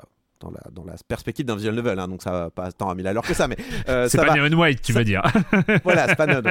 Mais, mais c'est vrai que le début du jeu où on joue ce personnage, donc Shogo, ça va très très vite. Mais vraiment, enfin, euh, on avance très très vite dans. Mm. On, on bouge pas mal, on rencontre pas mal de personnages, il se passe plein de trucs. On arrive à la fin de son histoire. Ensuite, en fait, on va pouvoir jouer d'autres personnages, grosso modo. qu'on a croisé auparavant. Des personnages qu'on a parfois déjà rencontrés, souvent même. Et en gros, on va pouvoir jouer trois duos. Euh, on va pouvoir jouer euh, deux inspecteurs. On va pouvoir jouer une mère de famille et le, dé- et le détective privé qu'elle a engagé. Et on va pouvoir jouer euh, deux élèves, une qui est spécialisée dans le paranormal et une autre qui, euh, qui est un peu choquée d'avoir vu sa, son ami se suicider il y a pas longtemps. Et on va suivre ces trois duos. Et grosso modo, d'un seul coup, le jeu arrête d'être un jeu d'horreur et devient un jeu d'enquête un peu plus Phoenix Wrightien. Euh, Phoenix Wright qui n'est pas d'ailleurs étranger au paranormal puisqu'on invoque des fantômes, Oui. il y a des médiums Ah et bah compagnie. ouais, hein. Et d'un seul coup, le jeu se change en jeu d'enquête avec. Mais en fait, le jeu ralentit d'un seul coup et, euh, et te, te balance cold case sur cold case à la gueule. euh, où il faut euh, comprendre comment ils s'imbriquent les uns dans les autres, quel est le lien entre tel personnage et tel personnage, sachant qu'ils ont, en fait, tout est un peu lié. En fait, c'est une immense, c'est une grosse affaire globale en fait, et on le comprend assez On rapidement. c'est le ouais. principe du jeu. Mais on te balance quand même plein d'affaires euh, comme ça, de vieilles affaires, de parfois qui remontent à 40 ans en arrière, Mm, mm, et mm, et t'es là et tu et c'est beaucoup d'infos quand même. Et le jeu ralentit d'un coup. Il y a plus trop d'action, beaucoup de réflexion, de l'enquête, avec le narrateur qui revient vers toi pour dire ah ah, tu as compris, euh, tu as compris ce qui s'est passé à cet endroit-là. Il fait non, j'ai pas compris, monsieur le, j'ai pas compris, monsieur le narrateur. Bref, c'est d'un seul coup le jeu devient ultra dense. Non, mais ultra c'est- velu. c'est c'est vrai qu'il y a une mise en place qui est magistrale. La mise en place du jeu, elle est, euh, elle est, elle est complètement folle. Après, y a, il y a ce, je suis d'accord, il y a ce ralentissement, je, je suis entièrement d'accord. Mais en même temps, moi, j'étais dans, j'ai- j'étais, euh, j'ai gardé la vitesse, enfin, dans ma tête, j'ai gardé la vitesse de l'introduction, en fait. J'étais tellement Ouais. dedans et, et le monde, on finit par comprendre ces histoires de malédiction et tout ça. Et on a, quand on a fait la première, euh, la, la, la, la toute première partie, il y a masse de questions qui pop dans la tête. Mais pourquoi? Mais euh, d'où ça vient? Mais c'est qui lui? Mais c'est qui elle? Euh, C'est euh, tout ça. Et en fait, on a tellement, enfin, en fait, ça, ça, cette introduction euh, magistrale, elle crée de l'envie qui, je trouve, Ouais, sert de carburant à la suite de, de l'histoire. En fait, le, le premier, la première partie avec ce personnage de, de, de Shogo, là, le jeune homme, sert en fait à introduire les acteurs. En fait, il sert à Mm. introduire les vrais Ouais. personnages du jeu qu'on va jouer après ou qu'on va rencontrer après, en fait. Et c'est vrai qu'on croise quasiment tout le monde dès la première partie, en fait. On croise euh, quasiment tous les personnages. Et du coup, on en apprend aussi sur eux, un petit peu quels sont leurs. euh, euh, S'ils ont des malédictions, le cas échéant, euh, en quoi ça consiste un petit peu, ce genre de choses. Mais le cœur du jeu, c'est c'est un jeu d'enquête. Et c'est un jeu dans lequel on doit vraiment comprendre, essayer de spatialiser temporaire, euh, tempo- de manière temporelle dans notre tête. Alors attends, euh, il y a eu tel meurtre en telle année, il y a eu euh, tel Hmm. personnage qui était impliqué dans ce meurtre. Prends des puis notes, ensuite, quoi. il est impliqué dans telle affaire qui a eu lieu 20 ans plus tard. Nanana, il y a un tueur en série, il y a une mère de famille, il y a machin. T'es là en train de- d'essayer de relier les points dans ta tête, mais c'est c'est velu quoi. C'est Mm, mm, vraiment mm, velu. C'est c'est pas inintéressant. hein. C'est pas ce que j'ai dit. Mais il faut être conscient que d'un seul coup le jeu Ouais. ralentit devient euh, limite studieux. Enfin, vraiment, tu, tu étais là euh, en train de relire tes fiches. On te balance un annuaire de personnages. Moi, je suis tout, je suis le nez fourré dans l'annuaire tout le temps pour savoir. Attends, c'est qui lui déjà? Ah oui, c'est lui. Ah, et c'est bien parce que Et le jeu, c'est quand te- même une spécificité, une spécificité dans ce, dans ce genre. Moi, je, je suis pas spécialiste du visual novel, hein, mais euh, c'est aussi une spécificité, cette complexité aussi euh, narrative, cette, cette toile d'araignée qui va s'étendre comme ça. euh, alors qu'on est plutôt sur un genre, euh, il me semble plutôt linéaire en général, qui va, qui va déployer. Mais c'est là où ça, une- moi, ça m'a rappelé, mais. Corentin, Corentin, tu vas me, c'est- ça m'a vachement rappelé les, les, les Spike Chunsoft que j'ai pu faire et euh, les, enfin, tous ces trucs. euh, En, fait, vraiment, je trouve, je trouve que le jeu commence comme un Spike Chunsoft, en effet. Mm. Et, euh, et en fait, on arrive au milieu là avec tout Et ces ça se Phoenix Wrighties. et ça se Phoenix Wrighties, mais sauf qu'il te condense. Sauf que Phoenix Wright, lui, il installe ça sur un jeu entier et euh, le, le jeu te balance tous les cold cases d'un coup. Ouais. Alors que dans Phoenix Wright, c'est genre sur 5 affaires, t'auras les trois cold cases qui vont se réunir sur le dernier chapitre, tu vois. Euh, c'est, plutôt quelque chose comme ça. Et là, c'est vrai que c'est vrai que c'est beaucoup à avaler d'un coup. Et moi, je je me suis retrouvé un peu presque submergé. Alors c'est pas grave, hein, j'aime bien me plonger là-dedans euh, et tout ça, c'est, chouette. Et le jeu finit toujours par te faire comprendre, même s'il y a des moments un peu maladroits où le narrateur arrive et te pose une question et toi t'as pas. Enfin moi il y a une question, il m'a posé, il m'a fallu que je m'y reprenne à 8 fois pour bien répondre parce que j'avais pas, j'avais pas saisi. Et, et le jeu en fait compte sur toi pour que tu comprennes en avance les twists, contrairement au personnage. Il y a toujours cette euh, séparation Ouais, très nette entre ça, le joueur et le personnage. L'avatar et le joueur, oui, ça c'est Voilà. intéressant le rapport qu'on a avec les personnages et les protagonistes. Et moi je trouve qu'il il est bien écrit. C'est tout bête, hein. c'est de l'anglais qui, qui est pas qui est pas très qui est pas châtié, c'est un anglais voilà technique qui est pas bien méchant. Je vais pas le rappeler, mais c'est c'est un prérequis presque. hein, si vous, Oui, quand il faut, une bah, telle quantité mieux, de texte, si c'était ne serait-ce qu'un peu mal écrit, Ouais. euh, non, ça te pas très vite. Mais bien écrit, je parle pas même que de que tu vois des textes, mais même l'écriture des personnages, la façon dont les flics sont, dé- sont décrits, leurs relations, Ah mais euh, moi, les mais vannes, les rapports l'inspecteur, l'inspecteur un peu vieux là, Ah le bourru, ouais, je l'adore. Ah mais le- oui, le faux bourru là, Ouais. pas du Mais tout c'est bourru vraiment en fait. On a un peu des clichés de séries télé euh, classiques, un peu les tropes qu'on connaît bien en série télé. Bien euh, sûr. Et ça, c'est très bien. Pour moi, le, la- le- le scénario c'est important, mais si tes Ouais. personnages sont pas aimables, tu passes tellement de temps Ah avec bah eux, ouais, tu passes tellement de temps à leur parler, et, et ils sont tous vraiment un peu chouettes. Euh, et c'est, c'est- alors ça, les Japonais, ils sont très forts parce que Ouais. comme généralement ils sont plutôt dans le surjeu, euh, dans les car- dans les personnages un peu plus euh, grand Mhm. guignolesques entre guillemets, Mhm. ça marche bien quand c'est légèrement plus euh, justement. euh, C'est un personnage du euh, quotidien foufou. plus plus quoi. C'est le quotidien plus plus. Parce que s'ils étaient réalistes, parce que si ces personnages oui. étaient réalistes, en fait, comme on fait que lire et qu'il n'y a pas de jeu d'acteur réellement, Ouais, euh, ça, ça marche moins bien, on s'ennuie plus vite. Donc là, ils sont un peu excentriques. Le, le détective, on n'y croit pas une seconde, Ouais. mais ça marche bien, on le Mais en reconnaît. même temps, il tu reconnais, ouais, tu reconnais des, grands, des grandes figures de l'enquêteur classique, euh, Ouais, cinéma, etc. On l'a pas précisé, mais j'y joue sur Switch, version qui tourne très bien et qui exploite le tactile. C'est tout bête, mais Parce qu'il est jeu comme disponible ça- sur iOS et Android aussi. Il est aussi Oui, j'ai sur, vu ça, euh, sur téléphone, mais et- et je veux dire, le tactile n'est pas une évidence toujours sur Et ce, PC, jeu, euh, ce genre de jeu sur Switch. Là, ça marche admirablement bien. Tout peut se faire au, euh, voilà, euh, au côté tactile, au doigt, l'interface. Et ça marche très bien. C'est que même la direction au sein de ces, ces écrans dans lesquels on va orienter notre regard, comme tu disais, à 360, ça peut se faire entièrement en tactile et ça Hmm. fonctionne très très bien. C'est à préciser parce que c'est pas toujours le cas. Et ça prend pas partie du gyroscope parce que là on aurait vraiment l'aspect euh, paranormal Avec ça et 0,10. tout. Ouais, ça aurait été mort. Non, non, c'est une vraie bonne surprise. hein. Franchement, c'est une- vraiment une bonne surprise en termes d'ambiance, de, de montée en puissance narrative. Je le recommande, mais vraiment. Enfin, gardez en tête que c'est un peu. Enfin, moi, en tout cas, là où j'en suis, je dois avoir 9 heures de jeu dans les pattes. euh, ça, ça se densifie vraiment. Mm. Et donc, Mm. c'est un peu le. Ça- C'est un peu, voilà, d'un seul coup, votre jeu que vous pensiez un peu léger, rapide, ça, Ouais. se transforme en guerre épais immédiatement et tu comprends pas ce qui t'arrive. Et, euh, mais mais c'est super, hein, c'est bien écrit Ouais. de ça, mais voilà, juste, ça se densifie très vite. Et c'est vrai que les premières minutes, méfiez-vous, c'est pas vraiment représentatif de la suite. Et- mais par contre, ça introduit aussi des trucs régulièrement. Là, par exemple, j'ai une phase d'escape room qui vient d'apparaître et je suis d'accord, ok, bah, bien, bienvenue, prends tes aises, euh, phase de gameplay euh, inédite, il y a pas de problème. Euh, Installe-toi. T'as un peu d'escape room, tranquille. Ouais, c'est chouette, c'est chouette. Mais voilà, c'est un jeu qui est bien écrit, intéressant, assez original et qui, ah oui, et aussi, et je le précise, ce sera ma dernière marque, qui arrive à te faire avaler des couleuvres euh, assez incroyables et que ça te paraisse tout à fait normal. oui, bah, oui, des le- voilà, fantômes, c'est le- pourquoi pas. allons. Il est Pourquoi pas pas vendu très cher, en plus c'est tout bête, mais il a un prix plutôt accessible. Enfin, je trouve, voilà. Et il est pas cher. Ouais, où on met les 15 pieds, mais pour- dans son, dans son genre, je trouve que c'est vraiment. C'est entre bonne pioche. 15 et 20 euros, entre 15 et 20 euros suivant les plateformes, mais Et sachez que s'il marche et qu'il y a d'autres euh, épisodes dans cette saga-là, ils, sera, ils seront plus à 15 euros. hein, je vous le dis tout de suite, parce Ouais. que ce genre de jeu-là, euh, généralement, euh, c'est plus dans les 40-60. hein, euh.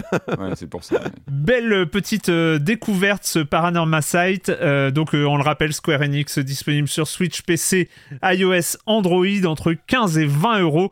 Si vous avez euh, pas peur d'avoir peur. En, en- en même temps, c'est pas la même peur. Moi, j'ai adoré. Franchement, c'était Oui. crispé, mais j'adorais ça. J'ai les jumpscares et tout ça, j'ai trouvé ça génial. Euh, voilà, Bah, tu vraiment. un peu euh, en regardant derrière toi en même temps. Tu- Ouais. Même en Oui. jouant, je- j'avais tendance à regarder derrière moi. C'est idiot. Bah, moi, je me mettais, euh, moi, je me mettais dans le noir pour jouer. Cette c'est- spatialisation du visual novel, elle, bah, elle fonctionne en fait. c'est clair. Mm, mm. Et ben on, on va continuer, c'est évidemment, on arrive à ce moment tant attendu de la chronique jeu de société de Jérémy Kletskin. Salut Jérémy.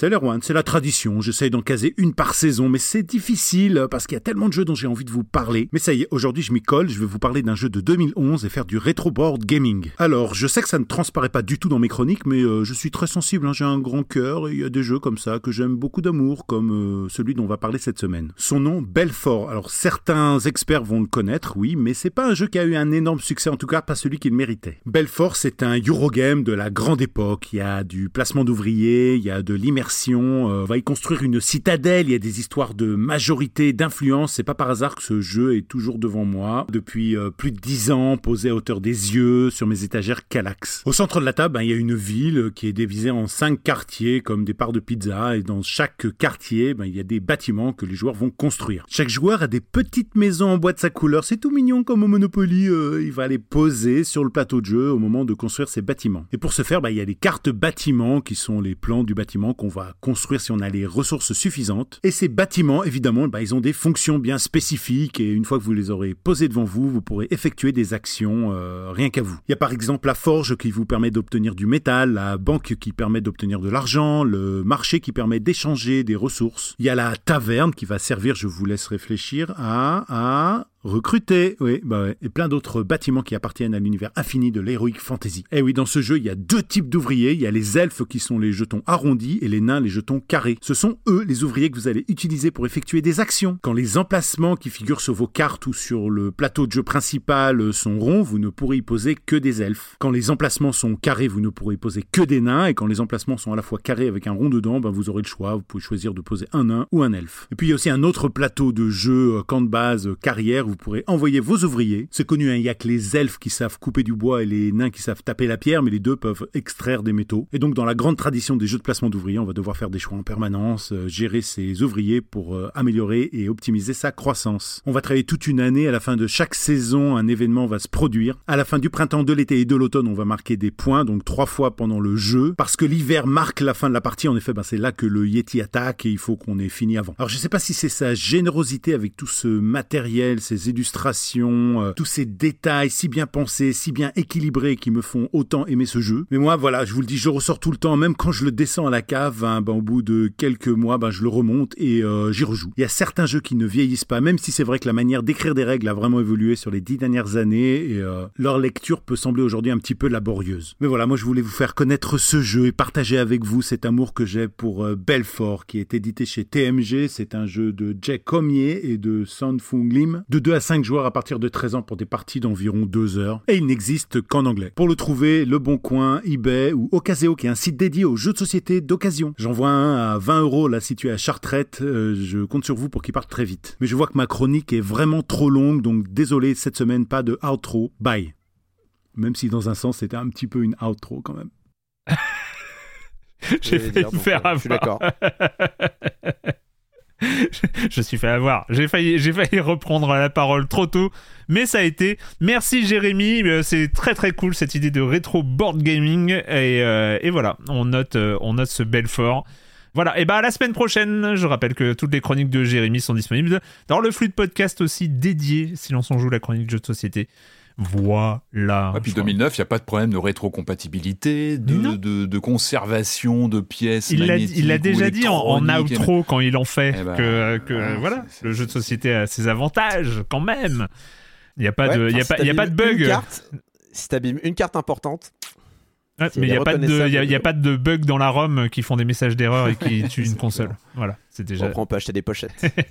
Euh, donc bah voilà, c'est le moment, c'est le moment d'aller taper des gros monstres ou plutôt d'aller se faire taper par des gros monstres. C'est la première étape avant la deuxième.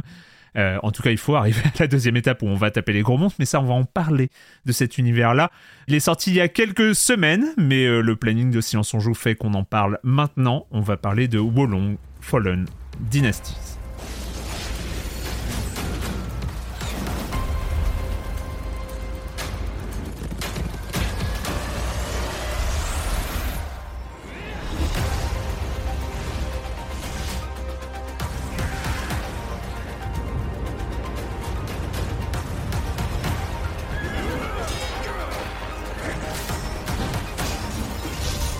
Wolong Fallen Dynasties, c'est un jeu Team Ninja. Récemment, on les connaît pour Nioh, mais on les connaît évidemment Team Ninja. Team Ninja, c'est studio, studio majeur avec du Dead or Alive, du Ninja Gaiden et évidemment Corentin, tu t'en souviens, en tout cas on s'en souvient du Stranger of Paradise.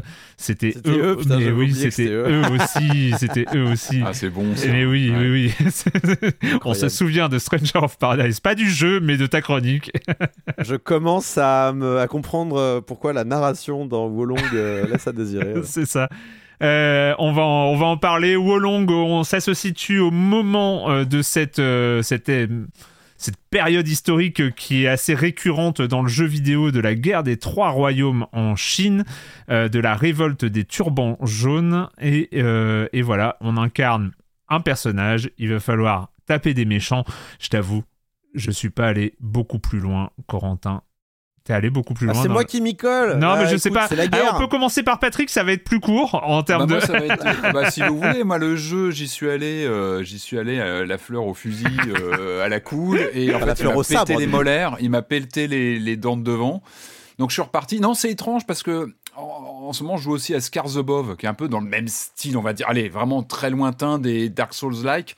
Et autant euh, ce Scars Above, on en parlera peut-être dans une semaine ou deux. On, verra, on va essayer de le mettre au Mm. planning parce que moi, il m'accroche aussi par son univers et il fait que je, m'accroche malgré une difficulté comme ça qui monte en puissance et puis des boss, etc. Là, celui-là, j'avoue qu'il m'a tellement cassé les dents d'entrée. Je trouve qu'il y a un. En fait, voilà, un Scars Above, je trouve que la difficulté arrive très vite aussi. Mais il y a un crescendo euh, que là, j'ai pas trop. Je trouve que là, il est, il est brusque dans la difficulté. Je manquais de temps. Je manquais de pas mal de peut-être de courage et du coup j'ai vite lâché l'affaire. En fait, il m'est tombé des mains parce que non mais vraiment il y a ce mur, euh, ce, ce félin. J'adore les chats, j'adore les chats, mais là ce félin. Cette première rencontre avec le félin m'a- cassé les dents en tous les sens et Par- ça a été très contre, dur. Il y a, y y quelque chose que j'aimerais savoir. Le félin, il est où? Parce que je, je suis pas Voilà, sûr. alors de- en fait le félin, il est un- après le quatrième ennemi euh, dans ma mémoire. Le, attends, Oui. 1, 2, Vache. attends, 1, 2, 3, 4, 5. il est dans Après le prologue, cinquième alors. ennemi, il est dans le prologue. Euh, Oui, il est avant le premier boss et en fait à un moment donné on est on peut ne pas le voir il y a un petit passage euh, sur la gauche et euh, si tu vas voir ce petit passage tu tombes sur un gros chat qui est beaucoup trop gros pour toi parce que t'as pas encore Ah, t'as pas encore compris les points de les, les, les trucs d'honneur et les trucs de machin de morale pardon Il te pète les jambes, il te pète les dents. Bon, voilà, j'avoue que c'est c'est pas très accueillant. Il faudrait peut-être que je. Parce que du que coup, moi j'ai attendu le chat. Je suis en mode, bah, je, je, je veux voir le chat. euh, ce- Ah, la- tu la peux pas le louper, hein, parce qu'il est, il est très Bah affectueux. si, je un l'ai peu loupé trop, même. Parce que moi, au début, j'étais en mode, mais c'est ça le chat Mais non, ça c'est un singe. Ça peut pas être ça le, le chat. Tu vois, enfin, je, je et en fait le tu les re- Non, tu, tu retrouves vu. les chats après c'est le, le même modèle oui. des chats que tu vois après des, des tigres bah, vois tout ça bien. Sauf 15 par qu'il est avant le ça premier boss et il est trop fort pour toi. Voilà. Et, mais moi j'ai Mais un je peu persévéré bêtement en fait à vouloir le taper. Donc euh, ce qui a, ce qui a été ma mon pauvre problème. expérience qui est pas très intéressante, hein, j'en conviens. Donc, euh, Non mais qui est une expérience commune à beaucoup de joueurs, c'est un jeu qui peut te mettre une grosse claque dans la tête Ouais. plein de fois et qui peut te faire lâcher la manette. Je pense que Ouais, ton expérience, Patrick, même si elle a été courte, je pense qu'elle est aussi représentative d'une partie des joueurs, peut-être non négligeable, parce que Wolong n'est pas forcément le jeu le plus accueillant du monde. Je sais pas ce que t'en as pensé, Corentin, même si euh, t'as. Oui, non, mais en fait, en fait, ce que vous me racontez avec le chat, je l'ai vécu plus tard avec le singe. En fait, Hmm, c'est un ça. peu la même chose. Ouais, c'est-à-dire que-. Ouais, bah oui, bah après t'as un sanglier, après t'as, enfin oui, après non, c'est bon, les deux boss d'après c'était des, euh, c'était des sorciers, euh, Mm. donc c'était, euh, Ah, c'était- bon, c'était un peu plus machin. Bon, ah ouais, donc Wolong, donc ça se passe chez les Turbans jaunes, qui est une révolte de paysans manifestement contre leur leur, leur monarque. C'est plutôt un jeu d'actualité finalement. Oui, c'est et plutôt du coup, cool ça. mais, ouais, ça, c'est- Et du coup, euh, c'est très mal raconté, on s'en fout de ce qui se passe, on va être franc, hein, c'est- vraiment mal raconté, euh, on comprend rien, euh, c'est... euh, honnêtement, Non, c'est vrai, hein. euh, t'as- T'as juste envie de taper des stremons et moi je suis plutôt et, et quand la page Wikipédia raconte mieux ce qui se passe que ton jeu qui est normalement mis en scène où t'es censé t'attacher à des personnages, c'est que tu fais un mauvais job hein, quand t'es un jeu vidéo euh, de base. Mais ce qui est marrant, ce qui est marrant, je fais juste une toute petite parenthèse, c'est que euh, on fait le parallèle évidemment, on va et on va le faire entre euh, entre ce jeu-là et les jeux From, euh, un parallèle qui était déjà euh, présent dans dans, dans Nioh, mais euh, notamment la mécanique de, euh, de de feu de camp, enfin qui est variée. euh, là, euh, c'est des drapeaux à planter, euh, mais où les ennemis respawnent euh, si tu te reposes. Enfin voilà, ce, ce genre de, de choses qui est très très caractéristique. On, on va dire, les jeux From, ils ont une façon de raconter les histoires un peu originale aussi, ce qui est un peu. Mais ils euh, ferment leur gueule surtout. Vers là, le mais ils sont bavard. silencieux et et- et- et il y a une sorte de poésie à cette narration très euh, oui. euh, très très éthérée comme ça et tout ça. Là, c'est bavard, on solé- il y a- comprend Il y a rien. une solennité qu'il n'y a pas. Ouais. Il y a une solennité qu'il y a habituellement euh, dans les dans les dans les From Ouais. que là tu n'as clairement pas. Où Ouais. c'est euh, des, euh, des des guerriers là qui font des, euh, des pirouettes dans les airs.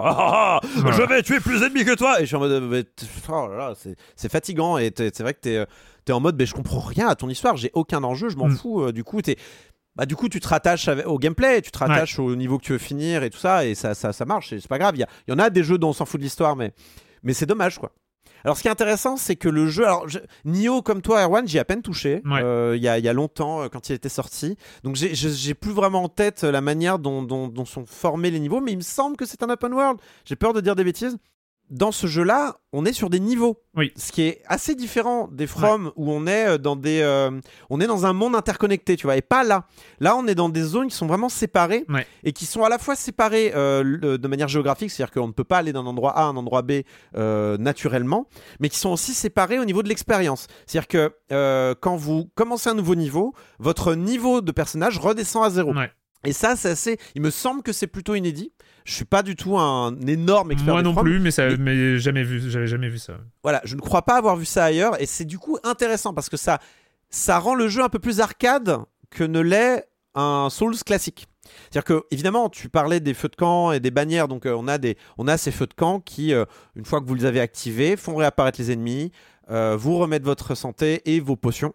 Donc vraiment très très classique par rapport à la formule Souls habituelle. Mais normalement, on va dire que votre progression se fait sur l'intégralité du jeu plus que sur euh, euh, plutôt que sur des euh, des zones spécifiques, des niveaux. Ouais. Et là, c'est vrai que ça le ça l'arcadise un peu, ça le rend un peu plus arcade, ça le rend un peu plus à- ça ça va ça invoque des trucs un peu plus pré-Souls. Hmm. Et d'une certaine manière, ça le rafraîchit aussi un peu. Donc c'est intéressant. Ça propose quelque chose d'un poil plus différent que les Souls classiques. En gros, en gros, il faut activer des bannières euh, un peu partout dans le niveau. Par, à chaque bannière que tu actives, tu gagnes un niveau de morale minimum. Et c'est vrai que bah il faut regarder ton niveau de morale contre le niveau de morale des ennemis. Et si le niveau de morale des ennemis est trop 4 ou 5 niveaux au-dessus, bah tu attends de découvrir la bannière suivante pour les affronter quoi. Voilà. Ils font En checkpoint fait, aussi, non? Ils font pas de checkpoint? alors certains font checkpoint. Il y a les grosses bannières qui font feu de camp, Ouais. euh, Ouais. qui te qui te permettent en effet qui sont des checkpoints qui, qui, qui te font respawner là en fait quand tu meurs.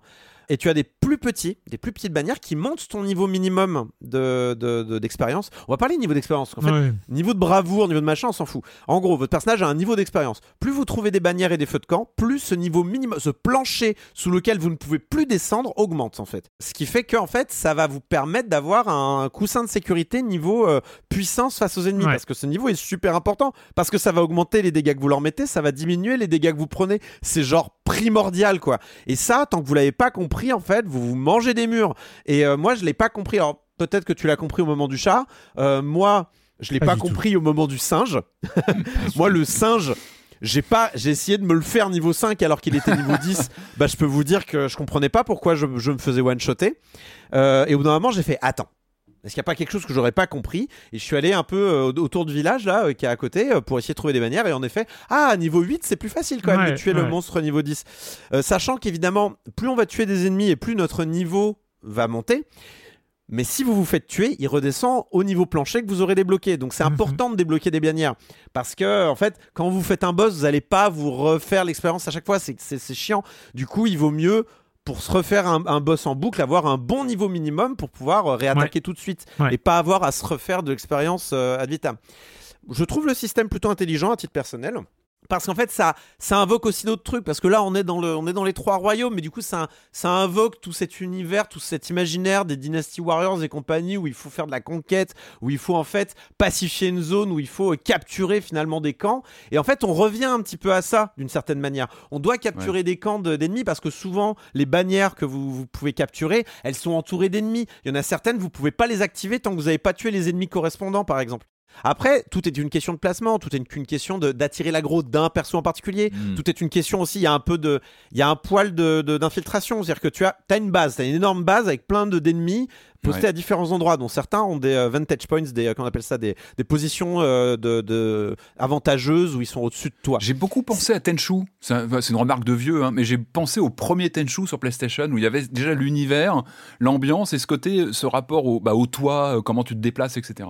Mais, mais je, je vais juste finir sur cet aspect euh, tuer dans l'ordre les ennemis en fait. C'est-à-dire que il vaut mieux aller tuer le sorcier qui est au-dessus là, qui est au-dessus de la mêlée euh, et faire le tour, essayer d'éviter les ennemis, grimper à une échelle, tuer par derrière, comme, comme dans les Souls, vous avez des, des coups critiques que vous pouvez mettre. Si vous n'êtes pas fait repérer par un ennemi, vous pouvez lui mettre euh, trois quarts de sa barre de vie, voire toute sa barre, euh, en lui mettant un coup par derrière. Il vaut mieux tuer le sorcier qui va buffer tout le monde d'abord, puis aller tuer l'archer, ensuite attirer un ennemi un peu gros dans un coin pour le tuer dans un coin, pour pas avoir à, à, à, à se Ouais, manger euh, une, une troupe entière parce que vous n'allez pas pouvoir vous les faire. Parce que même si vous avez un différentiel de niveau fort, s'ils sont trop nombreux, ils peuvent vous tuer. Vraiment, c'est quelque chose qui arrive souvent. Le syndrome Et- Callisto Protocol.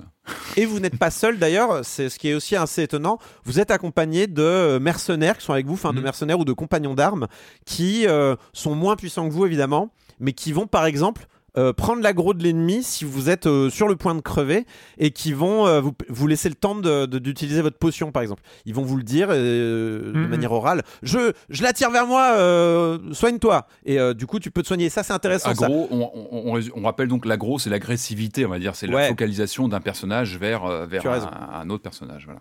Et donc, il y a cet aspect, euh, comment je vais prendre cette base à moi tout seul d'ennemis, euh, presque euh, Metal Gear-esque euh, dans, dans l'idée. C'est-à-dire que vous arrivez sur une base à- avec plusieurs angles d'attaque différents, mais c'est tout, quoi. Au niveau environnement, après, c'est de la bagarre, euh, parade, euh, parade, esquive, attaque légère, attaque forte, quoi. C'est vraiment euh, la base de la base.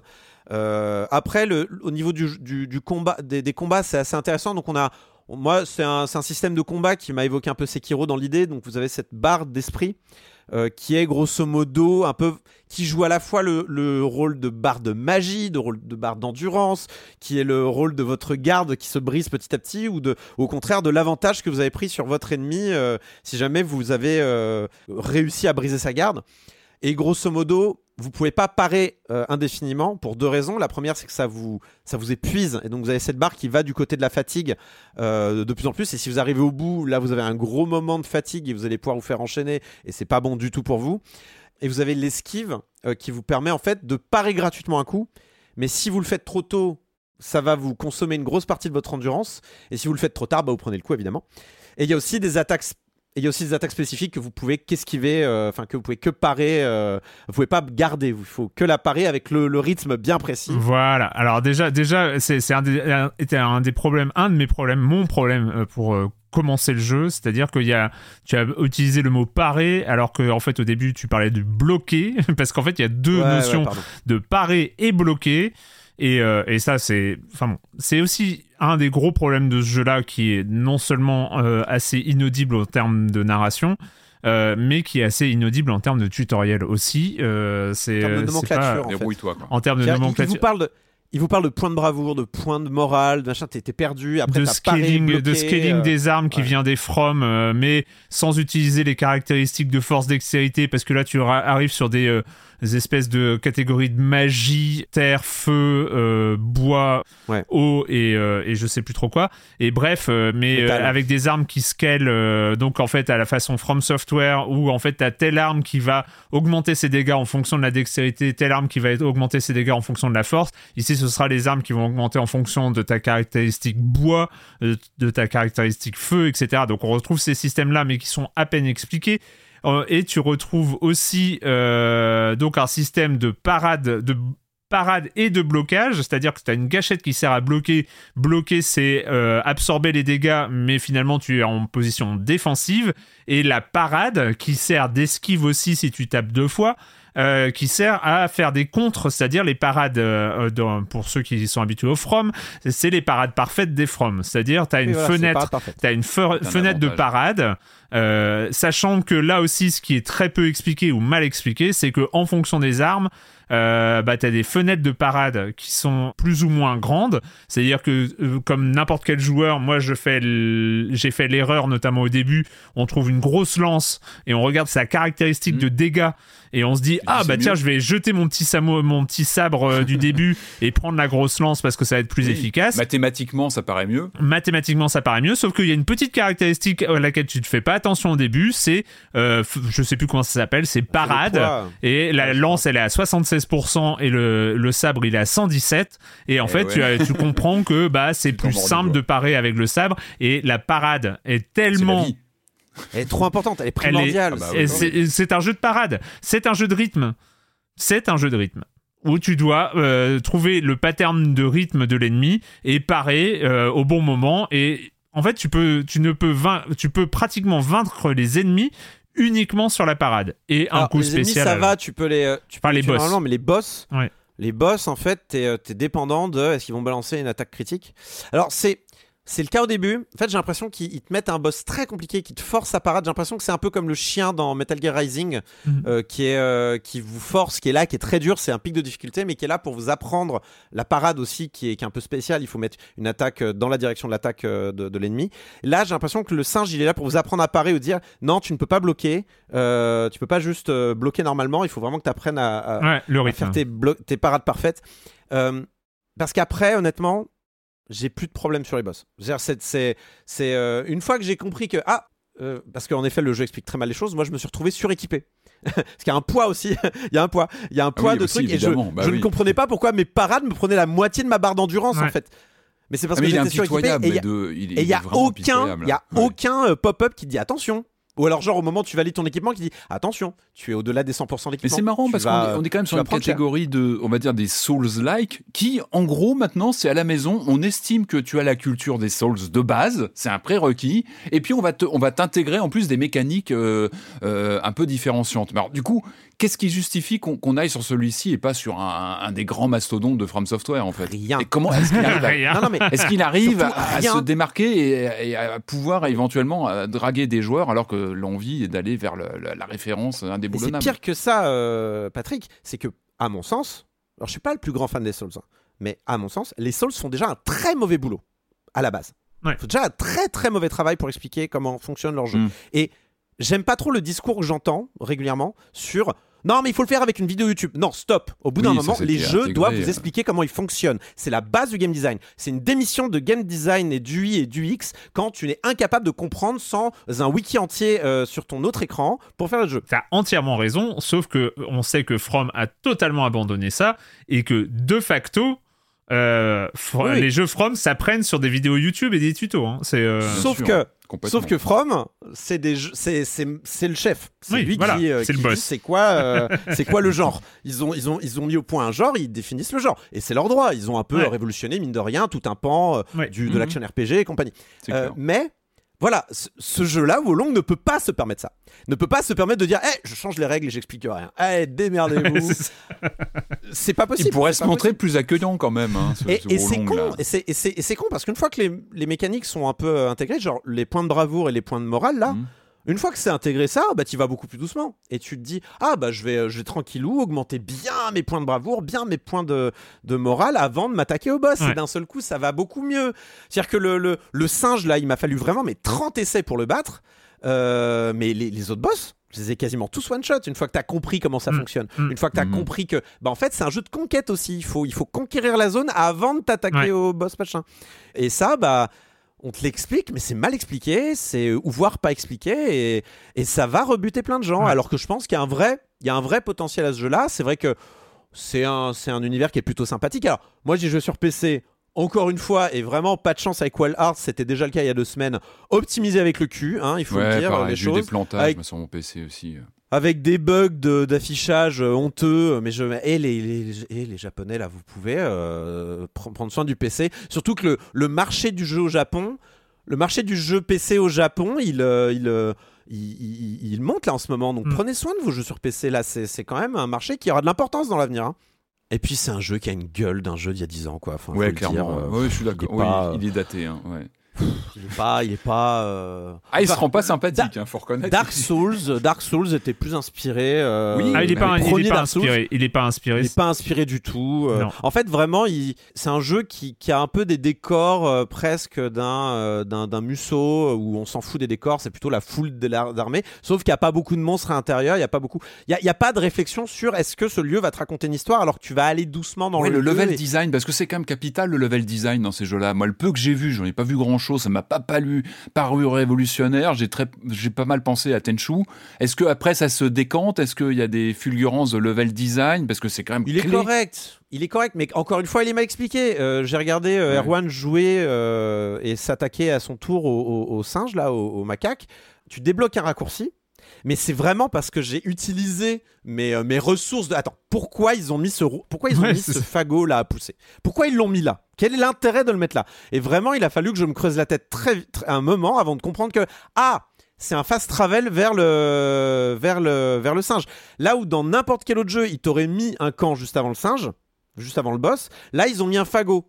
Parce qu'en fait, le fagot mène à, un- à une bannière que tu as déjà validée, mais qui date du début du niveau. Et, et c'est pas forcément euh, automatique dans ta tête, quoi. Et, Mm, mm, mm. et, euh, et tu, tu peux passer à côté de- de- d'un truc qui va vraiment te bouffer la vie parce que sinon, pour aller au boss, à chaque fois que tu vas le recommencer, tu vas faire le détour 40 000 fois, tu vas te manger des ennemis 40 000 fois. Et, et pareil, ils auraient pu. Et, et c'est con parce que tu as un personnage à ce moment-là qui te suit. Et qui te prévient par moment, qui te dit attention, euh, euh, t'as pas le niveau pour cet ennemi, euh, reviens peut-être en arrière, va, va, allons ailleurs. Là, le, le mec, il pourrait te dire, ou alors peut-être je l'ai raté. Dans ce cas-là, dites-le moi si je l'ai raté, mais il pourrait te dire ah, grâce à ce raccourci, nous allons pouvoir revenir à notre camp précédent et oui, au moins il sur les débuts du jeu, quoi. Au moins se Ils faire auraient un peu pu te le dire, sur, les, sur les débuts. Une fois que t'as compris ça, tu comprends que des raccourcis servent parfois à faire des des faire servent à modeler le level design à ta guise Hmm. pour si tu meurs revenir vite à des endroits euh, sans avoir forcément. à Mais ça aussi, c'est. From. From, c'est ça aussi. Ce sont des niveaux qui se débloquent, que- qui vont se- Mais dans un seul se- monde. euh, Généralement, From n'a pas voilà, ce côté. de- Il y a une cohérence quand tu vois un niveau complet. Tu comprends après une logique, Ouais. euh, toute une géographie, Exactement. une topographie d'un- d'un d'un endroit qui reste en plus en mémoire, que tu oublies jamais. Erwan a raison. Erwan a raison, c'est que From, comme c'est des niveaux interconnectés, tu, c'est une attente. Hmm. C'est limite du Metroidvania, tu vois. Le oui, truc. c'est ça. Alors que là, là, comme c'est des niveaux qui sont plutôt en ligne droite, tu t'attends pas à ce qu'il y ait du backtracking. Ouais. T'attends pas. Une fois que t'as passé un lieu, tu te dis, bah, c'est c'est un lieu d'avant, j'y reviens Ouais. pas. Sauf que là, il y a des moments où quand même ça a de l'importance, ne serait-ce que pour retrouver d'autres bannières, euh, avoir des raccourcis ou ce genre de choses.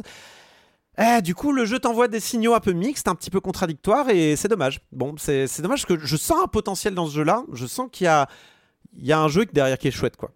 Moi, il y y a des choses. euh, Il y a des choses qui m'ont beaucoup séduit dans ce jeu-là. Alors, je, je, vais pas reparler de l'intro qui est un peu cata parce que, parce que ça peut vraiment dégoûter très facilement.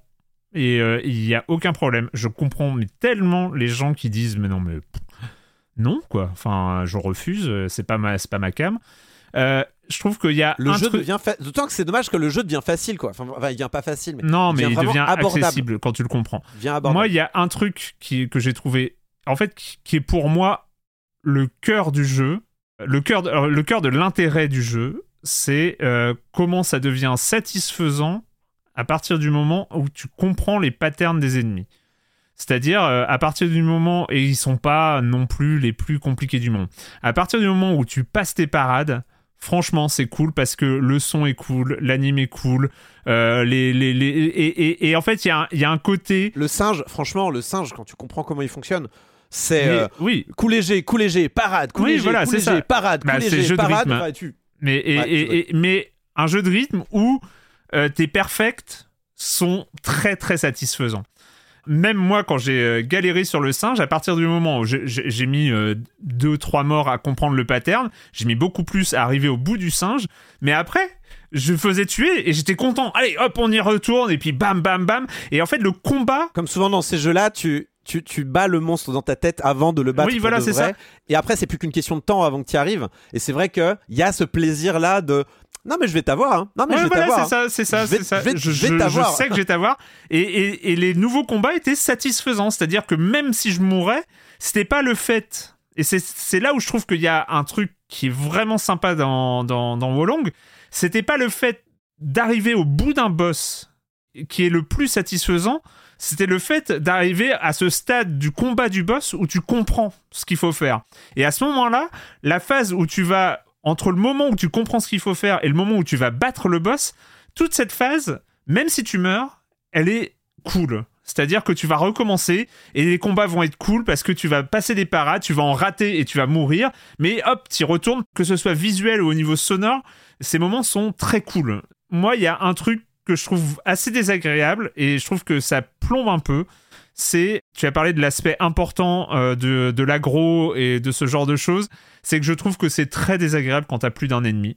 Alors oui, c'est à toi de faire le taf pour ne pas en avoir plus d'un. Je trouve que ce taf est euh, plutôt désagréable en fait. Euh, C'est euh, c'est pas t'as pas envie de ça. Quand tu joues, moi quand Ah. je joue à Wolong, j'ai pas trop envie. euh, si peut-être de gérer l'agro quand t'as deux gros tigres, tu vas gérer le fait d'en prendre qu'un parce que tu sais que si t'en prends deux c'est mort. Mais quand t'as des randoms, je trouve que quand t'as des euh, zombies ou quand t'as des parce que alors le ouais t'as des zombies quoi. Enfin bon bref. Oui, alors pourquoi ils ont foutu des zombies Non, mais je sais pas, c'est c'est nul. Et et et t'as des t'as des t'as des trucs comme ça, t'as des mini boss qui sont cool, euh, mais t'as plein de péons là euh, qui qui te tapent dessus et quand ils sont trois, bah vu que tu te concentres sur la parade et mais qu'il y a un mec dans ton dos qui va te taper, bah tu peux pas parer un mec dans ton dos qui va t'attaquer, c'est pas possible. On n'est pas dans Batman Arkham. Si tu le vois pas, tu peux pas parer. Et donc du coup, dès qu'il y a t'as deux trois personnes qui sont sur toi et ça t'arrive quand même parce que t'as des trappes, enfin t'as des t'as des lieux comme ça où il y en a plein qui vont te tomber dessus.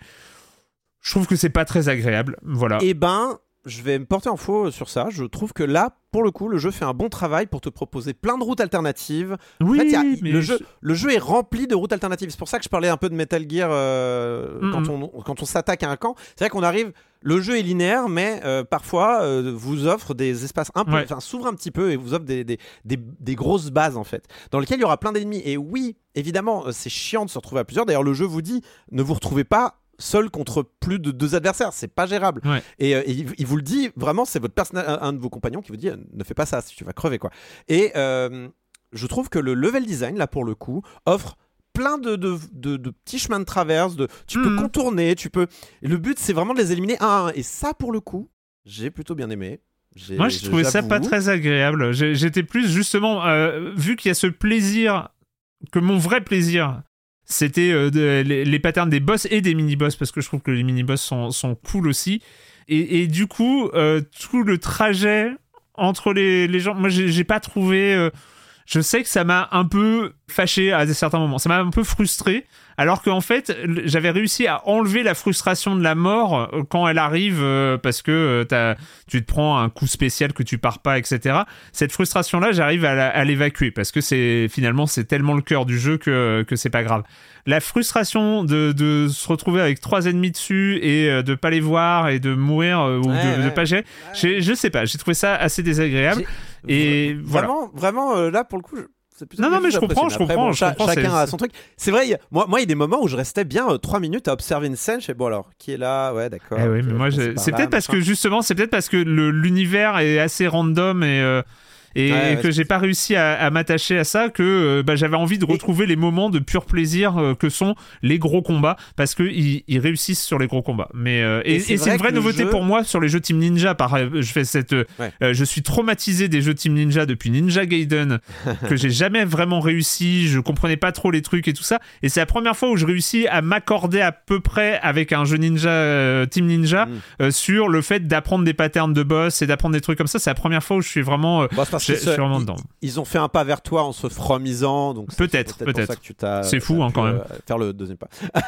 Oui, oh, ils sont qui plus pas- accessibles en, en ressemblant à From. Ah ouais, ça. hein, Bah, Il n'y a pas que vers Erwan, hein. je pense qu'il y a aussi une volonté de se rapprocher de, bah, d'un genre qui capte beaucoup l'attention. Bien sûr, bien Ça sûr. paraît euh, une évidence. Enfin, c'est pas les seuls. hein. Il y a beaucoup de From-like qui, qui essaient de se, Ouais, se positionner et de surfer sur cette, euh, cette mouvement, ce mouvement de fond. euh. Pour celui-là, je pense que c'est pas une bonne porte d'entrée pour ce genre-là, très clairement pas, et ce sera la, la limite que qu'on donnera. Et je pense euh, Ouais. c'est c'est ni très bien réussi d'un point de vue de la narration, donc on va pas vous le recommander pour ça. C'est pas très bien réussi en termes d'accueil, donc on va pas vous le recommander pour ça. Je pense qu'il faut le recommander à ceux qui aiment ce genre de jeu et qui aimeraient se mettre sous la dent euh, euh, ce genre de défi. euh, Je te dis, les combats de boss, tant que mais même c'est presque, c'est presque, c'est con à dire, mais c'est presque quand je- j'arrive au bout d'un boss, je suis presque déçu. Parce qu'en fait, j'ai- je me suis tapé des combats avant où je suis mort, mais que j'ai kiffé en fait. Et c'est là où je me dis, il y a vraiment quelque chose dans ce Wolong qui est, euh, qui est vraiment cool. Et euh, Ouais. pour moi, c'est vraiment le cœur du truc et ce qui pourrait justifier euh, l'intérêt du jeu. Mais bref, Si tu veux vraiment du défi, tu restes niveau 0 et puis tu vas taper les boss. voilà. Bon, pas- peut-être pas. Euh, ça s'appelle Wolong Fallen Dynasties. Il est disponible sur PlayStation, Xbox et PC à 70 euros. C'est par Team Ninja. On l'a fait avec un peu de retard, mais c'était. euh, C'est vrai qu'on nous l'avait cité hein, dans les commentaires sur C'est vrai, Discord. tout à fait, tout à fait, tout à fait. Euh, écoutez, bah, il nous reste encore euh, un petit jeu euh, bien cool. Moi, je suis un peu tombé dedans, mais ça, on en parle. Après, euh, bah, comme d'habitude, euh, c'est s'il y a de la pub, c'est maintenant. Hiring for your small business? If you're not looking for professionals on LinkedIn, you're looking in the wrong place. That's like looking for your car keys in a fish tank. LinkedIn helps you hire professionals you can't find anywhere else, even those who aren't actively searching for a new job but might be open to the perfect role. In a given month, over 70% of LinkedIn users don't even visit other leading job sites. So start looking in the right place. With LinkedIn, you can hire professionals like a professional. Post your free job on linkedin.com/people slash people today. C'est le moment de la minute culturelle avec euh, un petit moment euh, cartouche. Marius, tu peux jouer chez toi si tu veux. Marius, tu peux, jouer- tu peux soupirer chez toi. Je sais que tu nous entends. Un indice chez vous pour Marius. un, un petit moment euh, cartouche. On va commencer avec la question de Kellan. Euh, alors, je, je me rappelais même plus, mais euh, peut-être que toi, Patrick, ou même Corentin, ça se trouve, tu t'en, tu t'en souviens. À quoi servait la languette jaune sur les cartouches Electronic Arts Mega Drive Parce que euh, les cartouches Alors, Electronic Arts Mega Drive, elles avaient une languette jaune que n'avaient pas les la- autres. euh, alors, C'était je pour crois enlever le mode démo des magasins, non? Tu veux dire pour les attraper Euh, Non, je pense que c'était pour ne pas être sur le modèle déposé par Sega, puisque c'était euh, une fabrication par Electronic Arts. Il y avait eu un bisbee entre Electronic Arts et Sega sur le, le, le, droit de, de créer des jeux pour la Mega Drive. Du coup, Electronic Arts avait euh, procédé à la rétro-ingénierie pour créer ses propres cartouches. Donc je pense que déjà, il y avait quelque chose de Oh, ils, légal. devaient, ils devaient avoir l'accord de Sega quand même pour. euh, Oui, ils ont fini par trouver un accord. Mais à la base, Electronic Arts a travaillé sur le Mega Drive en, démontant l'existant et Ouais. en, en négociant justement. Écoute, euh, ça se trouve, t'as, euh, ça se trouve, t'as raison. C'est pas du tout la réponse que j'ai, mais. Alors euh, attends, sinon, après, mais, sur le euh, côté mais, ça se trouve, t'as raison. hein, C'est, c'est peut-être peut-être, pour ça vient les reconnaître, euh, les reconnaître tout de suite, non Je sais pas, ou les attraper. Eh ben oui, ça, en fait, le- ça, servait en fait à rien. parce qu'elles sont plus grandes, elles sont beaucoup plus grandes que la cartouche de- Mais d'origine. attends, mais quand tu, disais, quand tu disais une languette, moi je pensais que c'est une languette genre un autocollant en fait. Non, Non, non, c'était pas une vraiment autocollant. un bout de plastique. J'en ai pas Ouais. une sous la main là. Ah. C'est dommage, t'en as forcément une sous la main. Non, en fait, ça, ça ne servait à rien, sauf à rendre curieux les gamins et à faire une minute culturelle, mais euh, c'est, euh, En 2023. c'est voilà, quelques, quelques années plus tard.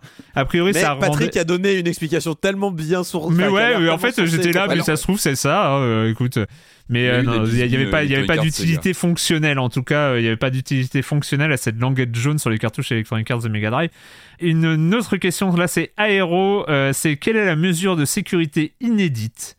Qu'a mise en place Nintendo avec la Switch Ils ont, euh, ils ont mis euh, le goût des cartouches et euh, dégueulasse. Si tu les lèches, c'est pour éviter que les gamins les mangent. Tout à fait. Bravo. C'est exactement ça. Je me rappelle parce que je les ai goûtés.